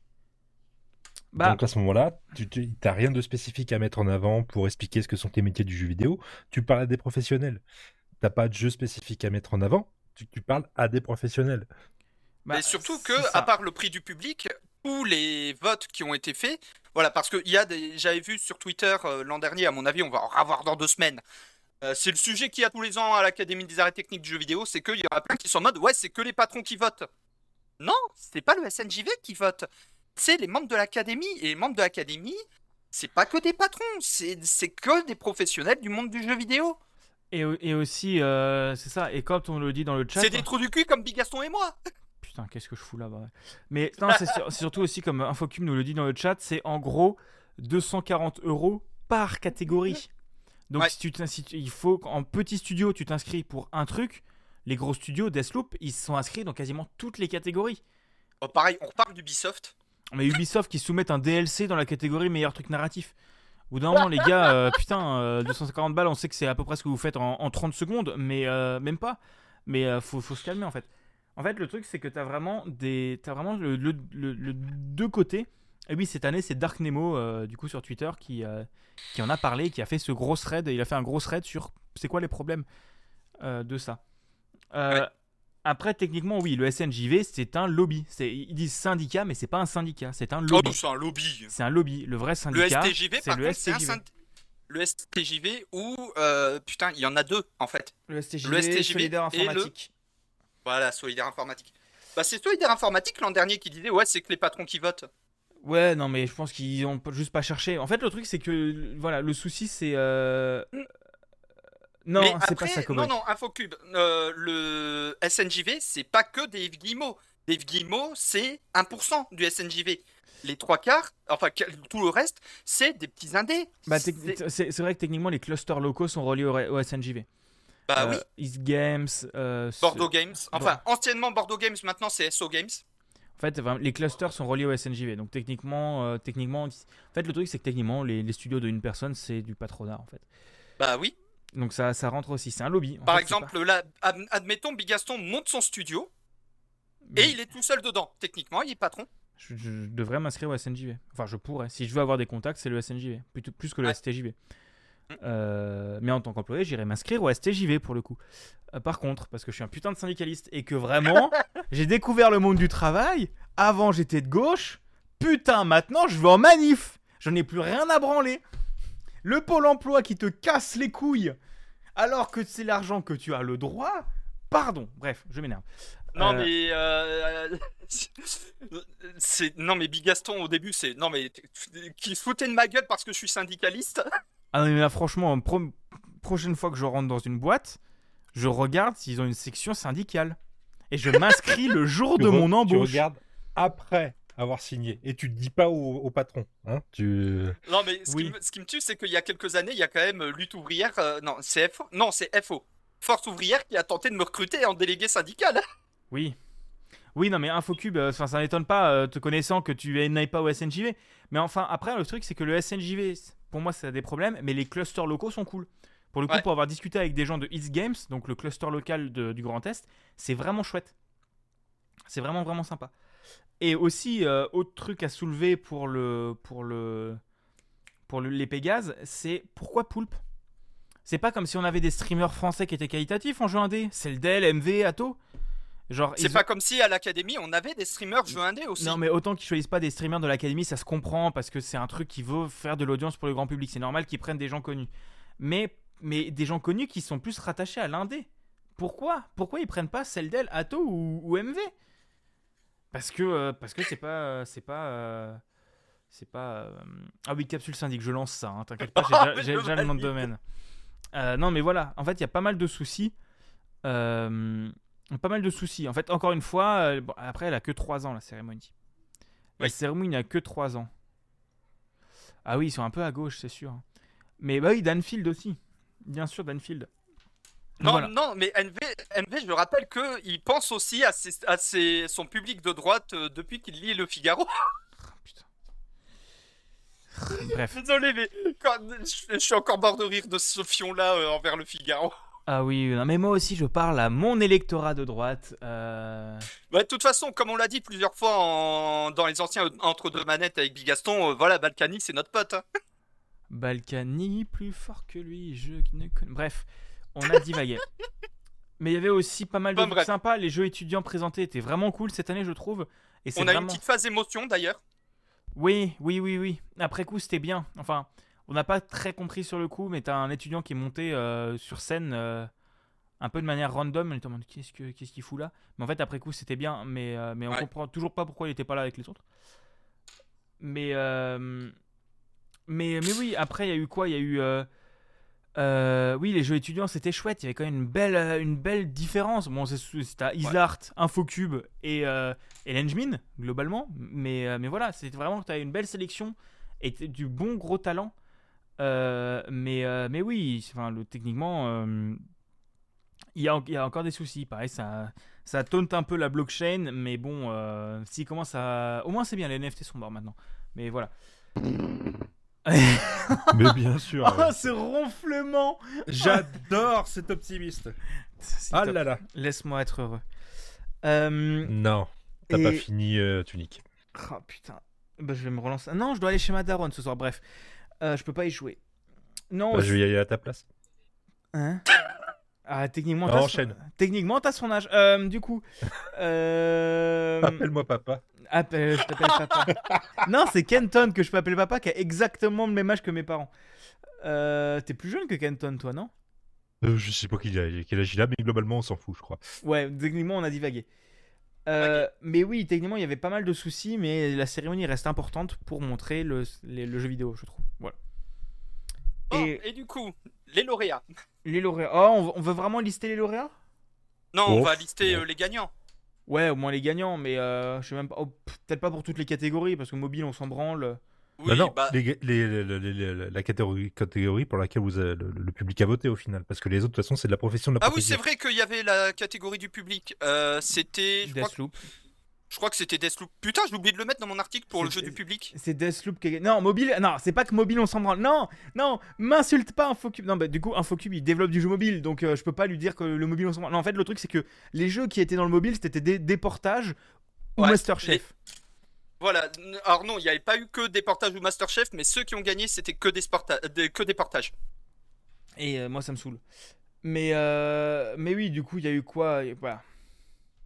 Mais dans les jeux, on a quand même eu des bons jeux. Bah, outre Road 96 euh, et, euh, et je viens de me, de rendre compte qu'il y a une catégorie que j'ai oublié de réécrire. Je suis un boulet. Euh, non, au niveau jeux qui ont été. Bon, Road 96 et Deathloop ont raflé quasiment tout. Meilleur pro- premier jeu. Parce que je tiens à en parler de celui-là, parce que les rôlistes au pouvoir, Solasta Crown of the Magister, dont j'ai parlé dans le quai qu'ils ont fait, sur la 60 patch. Euh, on a eu, on a eu quoi d'autre? En jeu étudiant Lisfanga que vous pourrez retrouver sur Itch gratuitement, que j'ai pas encore touché, mais le, sympa. Euh, ensuite, bah, c'est surtout euh, Deathloop et Road 96 euh, quasiment partout. Et meilleur service d'exploitation, vu qu'il y avait deux jeux Ubisoft et un indé, bah, je suis content parce que c'est l'indé qui les a niqués. Curse of the Dead Gods. Oui, qui était très cool. Et c'est très mérité. Mais euh, oui, mais globalement, euh, que Humankind n'ait pas eu une seule nomination, enfin une seule récompense, c'est un scandale. Euh, Pareil pour euh, The Last Spell. Oui, Pour moi, les deux méritaient d'avoir au moins un prix. N'importe lequel, je m'en branle, mais au moins un prix. oui, oui, oui. Mais voilà, tu sais, enfin bref, on va pas forcément plus rentrer dans les détails que ça. Vous avez le lien dans la description avec tous les lauréats. Mais, euh, mais voilà, il y a eu quand même du bon niveau. On sait juste que Deathloop a tout raflé. Euh, Ron 96 presque tout. Et, Et, euh, euh, et pour finir, le prix d'honneur euh, est allé à Benoît Socal, euh, malheureusement décédé l'année dernière, pour son travail fait sur euh, la série des Sibéria. Et personnalité de l'année, Dinga Bakaba, le chef de Arkane, connu pour avoir fait les Dishonored et euh, Deathloop. et pour le coup, j'aimerais quand même bien taffer chez Arkane. Bref. Non, mais c'était, c'est mérité. Deathloop méritait sur tous les points. Et que globalement, on était d'accord. Parce qu'en fait, vraiment, il y avait genre 5 catégories. Tu avais Deathloop, euh, euh, Deathloop, Ron 96 et Humankind. Vraiment, tu avais 3 ou 4 catégories. Tu avais les 3 là. Donc voilà, bref. Euh, eh bien, je propose qu'on passe à la prochaine, euh, prochaine session. est Le quoi qu'on a maté. Et on va laisser Barberousse commencer parce que ça fait longtemps qu'on l'a pas entendu. Ah, excusez-moi, ah non, mais je dormais. C'est. euh, Eh ben moi, j'ai regardé un film. En plus, à, à tel point que je l'ai regardé que je l'ai fini il y a une heure et demie à peu près. C'est. Sorti il y a pas C'est longtemps. con, ça fait deux heures- ça- c'est marrant, ça fait deux heures qu'on enregistre. Non, c'est faux. C'est que je le finissais à moins 5 minutes de début de l'enregistrement. Bref. 21 février 2022 sur Disney Plus sortait Turning Red ou Alerte Rouge. Je sais pas si vous en avez entendu parler, le dernier Disney Pixar. C'est une merveille. Qui a été censuré? Non, il n'a pas été censuré. Mais en gros, ça fait polémique pour un truc euh, débile euh, comme d'habitude. En gros, c'est très simple. C'est un film, on va dire, pour enfants adolescents. Euh, Mei Mei, qui est une préado de 13 ans, bien dans sa peau avec ses amis dans la banlieue de Toronto. Mais malheureusement, l'adolescence arrive ainsi que le boys band préféré de la bande de ses amis. Et là, c'est un drame. Un matin, elle se transforme en énorme panda roux, la malédiction de la famille. D'où le titre Turning Red ou Alerte Rouge. Eh ben, c'est trop bien. C'est trop choupi, c'est trop cool, c'est de la bonne ambiance, euh, ça- il y, a- il y a un gros truc poilu, c'est trop bien. Voilà, c'était ma critique. Et c'est juste adorable. Le panda est juste adorable. C'est choupi au possible. Euh, le scénario est très chouette aussi. Bah, c'est l'occasion de parler. euh, je j'ai pas, trop suivi les, les derniers Pixar, mais en gros, c'est pour parler du passage de l'enfance à l'adolescence, le, le, le- le passage de je suis une petite enfant modèle à euh, je vais peut-être faire des conneries, je suis en train de m'affirmer, et euh, ça le fait plutôt, plutôt bien, je trouve. Et euh, l'animation, et l'animation est juste sublime. Les animations de visage et tout ça. Tu sors d'un truc très classique avec juste des, f- des, des- des visages qui sont sublimes. Voilà, moi j'ai beaucoup aimé. C'est expressif, euh, c'est c'est feel good, bon, ça danse, bon, ça chante, bon, ok, il y, a un- y, y a Maurice Band. Bon, bah, ok, tant pis. Mais c'est vraiment très cool. C'est vraiment très très bien. Et la fin, tu as vraiment un pandaro qui twerk devant un autre pandarou. Et ça, c'est trop bien. Et ça, c'est très très drôle. Et une baston de pandarou, c'est trop bien. Oui, non mais le film est vraiment chouette pour le coup. Ouais, il est vraiment chouette. Donc Disney Plus ou ailleurs si vous le, le trouvez, hein, parce que bon, euh, voilà, ça, ça se trouve ailleurs. Euh, tu disais, euh, Buda, qu'il avait été euh, censuré, et non, enfin pas à ma connaissance en tout cas. C'est juste que, oh mon dieu, quelle horreur À un moment du film, ça parle des règles. Et t'as des gens qui étaient en mode Non, mais il faudrait qu'ils mettent un warning Parce qu'après, j'ai dû expliquer le principe des règles à mon gamin de 12 ans. Bah, nique ta race. Mais il a jamais lu le guide du zizi sexuel ou quoi? Non, c'est- enfin, je, sais pas, mais en tout cas, Je bah, rappelle c'est que con ça s'adresse aux gamins de 8 ans et que ça explique dedans toutes ces règles. À quoi Oui. sert le zizi? Le, le film euh, a cette thématique-là, moins directe, mais a cette thématique-là. Mais ça parle, euh, ça, ça parle aussi des règles. Ça parle, euh, t'as la mère qui se ramène avec un, un- Paquet de serviettes. une serviette hygiénique. Voilà. C'est, euh, rapidement dans le, dans le film, mais juste évoqué. Mais c'est fait bien, c'est fait intelligemment pour faire comprendre que bah oui, le- le- la gamine elle change aussi, et euh, ça peut être un peu gênant. Et voilà. Mais ça en fait partie. Et comme d'habitude, ça a fait râler les gros cons. Bon, bah, ça on a l'habitude. Mais ça aussi, Mais ça- c'est Ouais, bah les. Christine Boutin et compagnie, quoi. mais il y a aussi le fait qu'il il y a sorti des révélations comme quoi. euh, dans- Enfin, des révélations.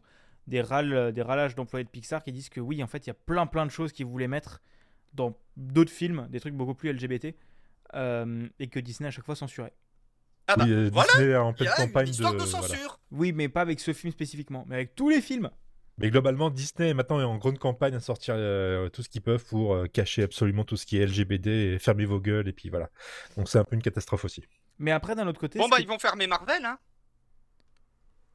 On sait pas. Ah, je suis désolé, mais Iceman est gay. euh, Captain Marvel, euh, il me semble que dans les comics maintenant elle est lesbienne. euh, on a des super-héros trans Ils maintenant. vont pas fermer le MCU, t'inquiète.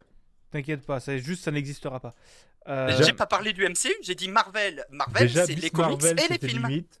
Alors, euh, Mais aussi, truc à dire important dans Turning Red, c'est que la représentativité est très très chouette. T'as des personnes qui ont des qui portent euh, des turbans, t'as des personnes qui portent euh, le oui, c'est vrai, voile. ça, ça m'avait, euh, j'avais remarqué ça. Une- Ah oui, c'est vrai, Miss Marvel, elle porte le voile. Ah bah merde alors. T'as une personne qui porte un patch de, euh, de diabétique, je dirais. Euh, Oui, aussi. Ou un truc comme ça. Et c'est, pas des trucs où ils font tout un flanc dessus. C'est vraiment juste, c'est là. Parce C'est que c'est là, c'est comme ça, il y a des gens différents. Voilà, c'est C'est ça. Et ça, j'ai trouvé ça très très chouette. Voilà. Et c'est juste. C'est, c'est un panda roux choupi. Bref. Mais c'est Oui, choupi voilà. les pandarous. oui. C'est feel good, c'est un beau moment. J'ai, vu 5 minutes du making of. Vraiment, le making of, c'est. Alors, on voulait dessiner des pandas roux, on a dû trouver une histoire. La réalisatrice le dit. Elle avait un concept art d'un panda roux, elle a dit on veut ça. Qu'est-ce qu'on fait? On trouvera. Je valide. J'ai voilà. Pardon, je t'ai un peu, je un peu volé la parole, Barberousse. Désolé. Non, mais je t'en prie, moi, les pandas roux, euh, je suis un peu roux aussi, donc globalement, euh, voilà. Mais c'était bien. Euh, on passe la... Ah oui, j'ai envie, j'ai envie d'écouter Bigaston, moi. Parce que ce film-là, avec le mec dedans, je le sens pas. Bah moi j'ai bien aimé. Mais je suis un casu. Euh, j'ai vu Uncharted. Le film Uncharted avec... euh, putain merde, j'ai perdu son nom. Avec Spider-Man. Tom Holland. Tom Holland, voilà. Avec Spider-Man. Bah j'ai trouvé ça pas si mal. Euh, c'est vraiment pas Non, trop... non, non, non, non, non, non, non, non. Ah si si, moi j'ai... Ah, non, non, non, non, non, non. Pas, pas, pas, pas. Non, non, non, non, non, non, non, de ah, toute façon, ça ne peut pas être pire qu'un film de Uwe ou les adaptations euh, de Resident Evil et Monster Hunter avec Mila Jovovich. Oui. Non, moi je vais surtout te dire un truc. C'est Indiana Jones, mais pas nanar. C'est pas C'est la fin nanar, c'est Indiana euh, Jones. c'est la fin de ce podcast, c'est la fin de mon apparition aussi, je me casse. Je pose, je pose ça ici que moi je trouve Indiana Jones très nanar maintenant et que ça a pas très bien vieilli. Ah oui, non, par contre, ça a mal vieilli, ça, je suis d'accord. C'est Pulp, c'est pas pareil. C'est Pulp, c'est pas nanar. Ouais, moi je trouve que c'est un peu nanar. Bref. Euh, Bande, de, bande, de, bande de jeunes merdes, voilà. Moi, j'adore Indiana Jones, sauf le 4. J'ai pris un fion. Il n'existe pas. Ouais, le 4, On est d'accord, le 4 est une cuillère. Et le 5, il existe, il existe ou pas? Non, C'est une cours. cuillère. Non, c'est une future cuillère, pardon. Mais non, plus sérieusement, du coup, Uncharted, euh, ça reprend un scénar- le scénario des trois premiers films, plus ou moins. Ça mélange les éléments des trois premiers. Les trois premiers jeux. Des trois premiers jeux, pardon, oui, en effet. Euh, Puisqu'on retrouve euh, la scène de l'avion du troisième, on retrouve des références, une histoire qui me rappelle globalement beaucoup le premier jeu, euh, des références au deuxième jeu aussi sur plein de points. Et donc en fait, l'idée c'est que vous allez jouer Nathan Drake qui euh, se fait traîner par Sully dans un genre de casse et dans une aventure pour aller, euh, pour aller voler des trésors. hein. C'est Indiana Jones quoi. C'est étonnant, oui. c'est voilà, c'est Nathan Drake, c'est Uncharted, hein, on va pas se mentir. Euh, la réal est très belle, je trouve. Bon, encore une fois, enfin, quand il y a des, quand c'est, quand c'est des décors réels, c'est très beau. Euh, quand c'est du fond vert, bah, c'est comme le MCU, c'est de la merde. hein. Moi, je trouve que globalement, les fonds verts, ça commence à me péter les couilles. Euh, vraiment, où tu vois un, un mec qui est en Vraiment, c'est un ragdoll le truc. C'est, au bout d'un moment, moi, j'abandonne. Mais plus sérieusement, les autres scènes en décor réel sont très chouettes. Euh, le souci, c'est que le film termine deux fois. En gros, en fait, il y a un ou deux moments où tu es en mode Mais non, mais sois pas con, mais c'est un méchant, c'est sûr et certain que c'est un méchant. Et en fait, oh là là, c'était un méchant, c'est une connard. Euh, mais autrement, toute la quête est très chouette, les scènes de combat sont bien scénarisées. Après coup, Tom Holland n'est peut-être pas le vrai Nathan Drake, mais un Nathan Drake jeune, pourquoi pas, honnêtement. L'acteur qui joue Sully, par contre, pour moi, la gueule de Sully, totalement. Euh, la scène post-crédit qui reprend euh, le début du deuxième jeu, plus ou moins, que j'ai beaucoup aimé aussi, avec Sully avec la moustache. Et euh, ça, tu vois, en fait, le truc, c'est que j'ai bien aimé le film parce que il fait pas tout le temps des wink-wink aux jeux vidéo. Euh, déjà, le jeu vidéo est un film jouable, donc Oui. globalement, il y a pas.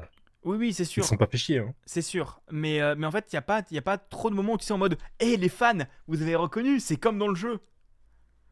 Alors qu'il y a un moment, un moment qui est chouette, après la scène de l'avion, et euh, il tombe sur un gars, Et le gars il fait euh, Attends, non, mais en fait, je viens de tomber d'un avion euh, dans l'océan. Le gars il fait Ah, ça m'est arrivé aussi, mais sauf que moi c'était dans un désert.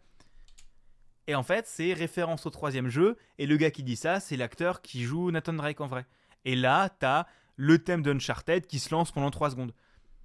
C'est c'est le seul clin d'œil que j'ai vu, le vrai clin d'œil appuyé au jeu, et que j'ai trouvé vraiment chouette pour le coup. Mais, mais autrement, voilà. Est-ce que quand il tombe de l'avion, il fait non, non, non, non, non, non, non? Euh, oui, oui, oui, oui, oui, c'est vrai. Il se le prend des trucs dans la gueule, il fait oh, oh non, c'est très drôle. Non mais on- Et quand il tombe de la voiture, il tombe du train, il fait non, non, non, non, toujours. Enfin, comme d'habitude, quoi. oui, mais là il tombe pas d'un train. Mais euh, non non mais plus sérieusement, euh, c'est pas le film de l'année, mais c'est pas mal. C'est un, c'est un bon film de détente. Euh, si vous voulez y aller voir, c'est un film d'action qui est sympa. Voilà. Et Buda, toi tu veux nous parler d'un, je connais pas. D'une série. Je vais vous parler d'une série qui est adaptée d'une campagne de JDR. Donc Oh d'abord, on va... merde. Donc d'abord, on va faire un peu d'historique. Oh, Euh, je vais vous parler du, jeu de- du coup de la légende de Vox Machina. La légende de Vox Machina, c'est quoi? C'est d'abord la première campagne de JDR faite en live par le groupe Critical Role sur YouTube. Critical Role, c'est un groupe de comédiens de doublage rôlistes américains qui du coup ont fait plusieurs euh, campagnes de JDR. Et euh, la première, en fait, a été, euh, a été adaptée en dessin animé suite à un Kickstarter qui a marché comme pas permis. Et euh, la première saison, qui est sortie sur Amazon Prime Video, suit du coup le premier arc scénaristique de cette campagne, donc l'arc Briarwood. J'y reviendrai sur ce que c'est cet arc. Et la, et la légende de Vox Machina, bah en fait, Vox Machina, c'est le groupe de héros. Et c'est vraiment un groupe de JDR. Genre, dès le premier épisode, au bout de deux minutes, il y a une baston de bar. Contre l'aubergiste. Euh, L'aubergiste les fout dehors. Oui, bon, on est d'accord, on se bat pas contre l'aubergiste, jamais. Voilà, jamais. Le- L'aubergiste est, euh, l'aubergiste est un boss de type euh, chute de nécropole. Comme Voilà. le- C'est comme le vendeur dans, dans Enter the Gungeon. C'est ça, c'est comme le vendeur dans End the Gungeon. C'est un, c'est un boss de type chute de nécropole. Euh, et donc, du coup, le groupe, c'est quoi? Alors, Grog, un barbare. Ça démarre bien. Euh, Pike, une gnome prêtresse. Euh, Vax et Vex, des jumeaux demi-elfes. Vax est une ranger euh, accompagnée de son ours de compagnie Trinket. Et Vex, c'est un assassin. Killette, une elfe des bois druide, qui est très choupette. C'est une des rares fois où vous m'entendrez dire qu'une elfe est choupette. Donc, euh, notez-le, hein. Les elfes sont, Bonjour. glo- sont globalement souvent choupettes. Ah. Globalement, il joue pas elfe, je crois, ça veut dire. hein. Non, Voilà. globalement, ils jouent nain, je crois, mais je suis pas sûr. Ouais. Euh, on a également putain, euh, Percival Desrollo, un pistolero avec euh, une, une très légère propension à la colère. Très légère. Bon, un basque. Quand il se met en colère, il y a de la fumée noire qui sort de son corps et tout. Et son ombre, elle prend une allure de démon, je sais pas pourquoi. C'est un un basque. basque niveau 2. Il y a quoi. pas de possession derrière, hein. Moi, je dis c'est un, c'est un basque croisé avec un corse. Vous vous doutez que c'est un de mes persos préférés, et surtout mon perso préféré, Scanlan, le barde. S'il y a des rôlistes parmi vous, vous savez ce que ça veut dire. Pour ceux qui ne le savent pas, je vais vous expliquer. Pendant que tout le monde se battait dans le bar, bah, Scanlan était en train de coucher avec la fille de, de la tavernière. Et t'as vraiment la tavernière en mode Elle est où ma fille? Merde, je l'entends hurler, il doit lui arriver un truc. T'es en train de jouir. Et t'as tous les autres qui voient Scan- Scanlan pendant qu'ils sont en train de se battre et là. Scanlan, tu peux pas nous aider? Attendez les mecs, là je suis sur un gros coup Bah, t'inquiète pas. euh, Putain, au secours. Un jour, l'âge de la maturité, mais pas tout de suite. Hein. C'est, euh, Non mais un jour vous saurez, je vous montrerai ce que c'est les perles d'amour de Scanlan. Non, c'est bon, non. Je ne veux pas. Je Et donc du coup les deux premiers épisodes c'est euh, un petit peu de la mise en place de qui sont les héros où ils vont buter un, où ils vont affronter un dragon. Et tout le reste de la saison 1 c'est l'arc euh, Whitestone. Putain c'est pas Briarwood c'est Whitestone. Briarwood c'est le nom de famille des méchants.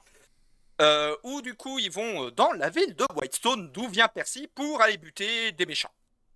Avec euh, tout avec beaucoup de développement de personnages euh, autour de des trois quarts des persos il y en a encore c'est pas trop développé autant Percy, Killette, Vex et Pike, ils ont eu énormément de développement de personnages et justement j'ai hâte de voir une saison 2 pour voir le développement des persos des autres. La série est juste débile. Enfin, si vous êtes rôliste, vous allez vous marrer comme pas permis en reconnaissant tous les sorts, les petites références et trucs comme ça. Et même si vous n'êtes pas rôliste, ça se regarde. Parce que j'ai des amis qui ont regardé, qui étaient en mode. C'est marrant, on dirait un peu ce que tu nous racontes euh, de tes campagnes de jeux de, jeux de rôle. C'est normal, c'est adapté d'une campagne de jeux de rôle. Et vraiment des répliques débiles du genre euh, euh, le barbare qui va se retrouver à plonger dans un lac d'acide pour, pour essayer de retrouver une relique. Et là, quand il ressort, ça va mon grand? Je sais pas, est-ce que Capitaine Ziggy il est toujours là? Oui, oui, ta bite elle est toujours là. Ah, bah c'est bon, ça va. Et il commence à se barrer en oubliant de se rhabiller. Ouais, bah c'est une campagne de Donjon Nullbug, quoi. C'est. euh. Et bah, pour... et bah le pire, c'est que c'est même pas du Nullbuck, c'est du Pathfinder. Putain, au secours. Au secours. Oui, mais une campagne de JDR, t'as forcément des passages débiles comme ça où le joueur oublie de faire une action. Du genre, il oublie de se rhabiller, c'est le MJ qui lui rappelle que t'es au courant que t'es à Walp là. Ah merde, attends, je vais... mon perso va se rhabiller d'abord. Et c'est ça qui est marrant.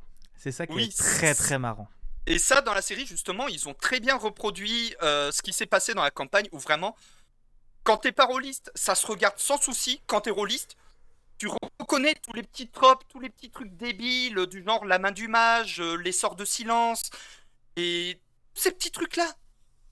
C'est ça qui est fun, c'est que ça se regarde aussi bien quand t'es rôliste que quand t'es pas rôliste. Est-ce que ça peut se regarder quand on n'est pas rôliste et qu'on connaît pas les 24, euh, les 24 livres de jeu avec les règles par cœur? Pour savoir que le sort de niveau 2, il est bien utilise 3 jours de mana avec euh, 27 points de trucs Oui, et que euh, on n'est pas obligé de boire deux potions en plus et de lancer en pla- le jour de pleine lune. Et est-ce qu'on peut le regarder comme ça? Oui. Ah. Et, et est-ce qu'on peut le regarder si on, on- on cherche la quête où en gros il faut ramener un nain unijambiste euh, qui va danser dans les 12 statuettes de Guadalfora enroulé dans, enroulé dans du jambon? C'est un gnome des forêts du Nord, unijambiste. oh, C'est pareil. Non, Oh putain. C'est un nain, c'est pareil, c'est petit. non. Les, Les, les gnomes, gno- c'est encore les- plus petit que les nains. les gnomes, c'est plus petit, plus maigre et moins barbu que les nains. Au secours. Du coup, on disait. Fais gaffe, hein, sinon je te- sinon je t'inflige la chanson des perles d'amour. Il connaît les livres de règles, tu peux pas le baiser là-dessus. Je suis désolé, Buda. Euh, J'abandonne. Et je suis désolé, Big Gaston, mais non. J'abandonne. Je pouvais pas Je suis. MJ sur Nullbuck et D&D 5ème édition. Tu J'abandonne. Mais vois, pas il est en train de te sortir son CV. C'est le moment d'arrêter là au bout d'un moment.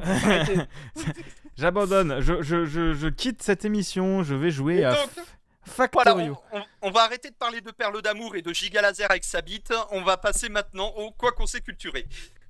Et je propose que Barbarousse, tu veux commencer? T'as quelque chose ou, euh, ou pas? Alors, si t'avais bien regardé dans le, le conducteur, non, j'ai rien du tout. Donc, je vais rester en support. Je vais vous. Oh putain, non, pas envie. bon, bah, vas-y, hein, c'est. Voilà. Qui commence J'y vais ou t'y vas, Buda? Oh, vas-y. Eh bien, moi, euh, je me suis pas culturé. Enfin, si, je me suis un peu culturé sur du cul. Euh, alors, sur un site de cul, ça s'appelle. euh, non, c'est c'est faux. J'ai regardé la série Lucifer. Euh, j'ai commencé il y a une semaine et demie en me disant Oh, ça va, ça a l'air pas mal. On m'a dit que c'était chouette. Bon, bah, j'ai fini une saison et demie, quoi. Euh, donc, en gros, la série Lucifer, c'est que nous avons Lucifer Morningstar qui s'est installé à Los Angeles pour fuir l'enfer parce qu'il en est ras le cul. Et c'est vachement bien. En fait, c'est une série policière. Donc, en fait, chaque épisode, c'est résoudre une enquête policière. Et lui, il se retrouve à essayer de ken une inspectrice. Euh, et en gros, euh, il essaie de ken une inspectrice. Et pendant trois saisons, en gros, deux saisons quasiment. Euh, et il n'y arrive pas. Et en fait, pendant toutes les enquêtes, il, il, il essaie de résoudre l'enquête, mais surtout, il fout la merde. parce que c'est le diable. Et que euh, bah, c'est un gars imbu de lui-même, euh, avec un ego de ouf. euh, bref, c'est le diable. Et Et un beau petit cul. Et il a, putain, il a un, oh, c'est un beau mec, hein. Euh, autant je suis hétéro, hein, mais putain, c'est un beau mec, hein. Euh, et- et- Moi, tout ce que j'ai retenu de Lucifer, c'est qu'à un moment, il, euh, il y a un autre démon qui est joué par le mec qui jouait Clark dans Smallville. Ouh, peut-être. C'est le seul truc que j'ai retenu parce que j'ai essayé de regarder, je me suis endormi devant la première saison. Et donc, des fois, quand je passais euh, derrière mon ex euh, qui matait euh, Lucifer, je suis en mode Eh, mais c'est Clark dans Smallville Tu regardes quoi Lucifer? Et il joue qui? Un démon, d'accord. Non, c'est pas Clark Kent. Clark, euh, Smallville acteur. Parce que je regarde du coup. quel- Tom Welling. il joue quelle ville? Lui? Mais il joue qui lui? Pas dans Lucifer? Il apparaît plus tard dans Lucifer. Ah ouais, bah je suis pas. Oh, tu laisses spoiler la saison 12. Putain, Oh, merde. Il y a 6 saisons. Non, mais alors, le truc, c'est que la série. oh, putain, il y a tellement d'épisodes. En fait, le truc, c'est que vraiment, t'as. C'est c'est des épisodes de 45 minutes. T'as 30 minutes d'enquête à la con. Et t'as un quart d'heure qui fait avancer le scénario global de la série. Donc, les enquêtes à la con sont globalement drôles et intéressantes, donc je regarde quand même. Mais en fait, ce qui est vraiment intéressant, c'est le quart d'heure où t'as tout le développement, où t'as Lucifer qui commence à se rendre compte qu'il est de plus en plus humain, que. Que en fait, il a. Il a des sentiments pour la personne. euh, pour voilà que c'est pas normal qu'elle veut pas coucher avec lui mais qu'il se rend compte qu'en fait il veut pas seulement coucher avec elle etc et c'est vraiment très très Ah. bien et ça- J'ai vérifié, il joue qu'à un.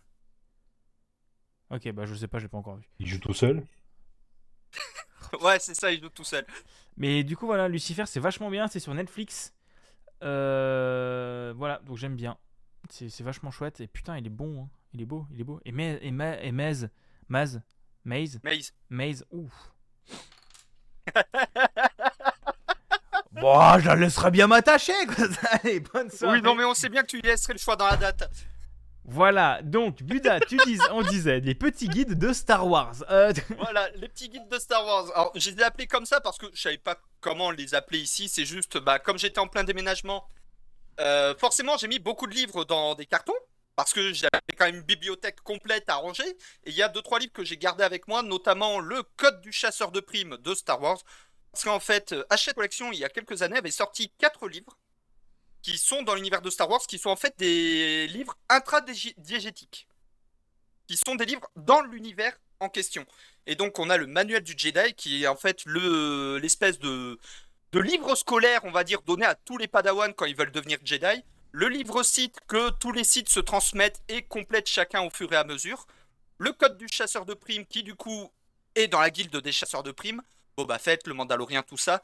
Et les carrés de l'Empire qui est un petit peu le mode d'emploi militaire de tous les généraux de l'Empire euh, sous Palpatine. Et en fait, euh, c'est con, mais pour euh, les fans de l'or de Star Wars, c'est des livres que je trouve très intéressants dans le sens où c'est des livres qui s'adressent au lecteur, mais vraiment comme s'il était dans l'univers en question.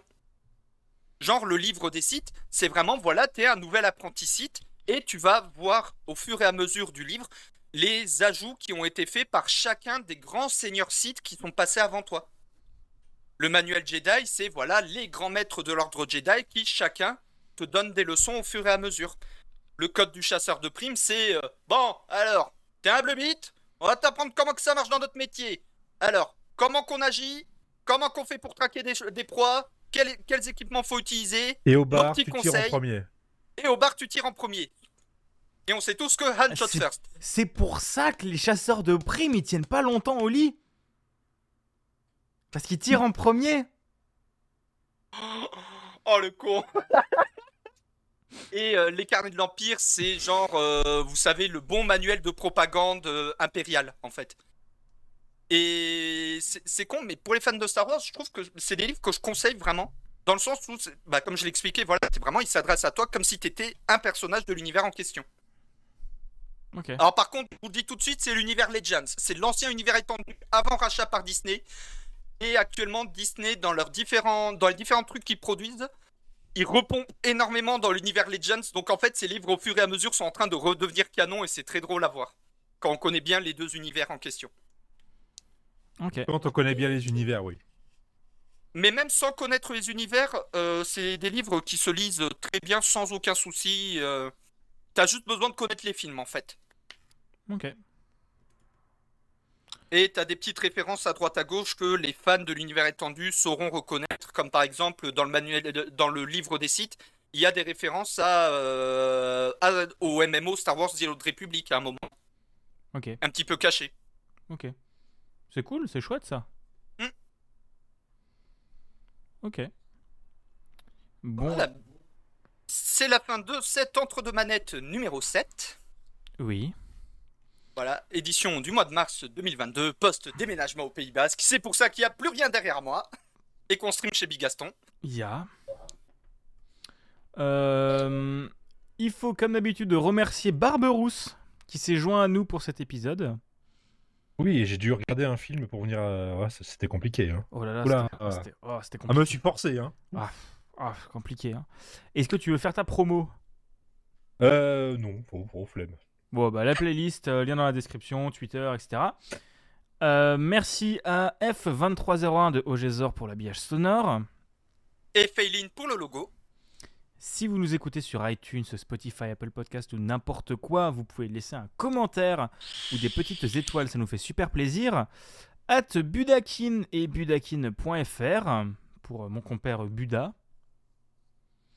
Et euh, bigaston.me ou at bigaston pour euh, mon compère Bigaston. C'est ça.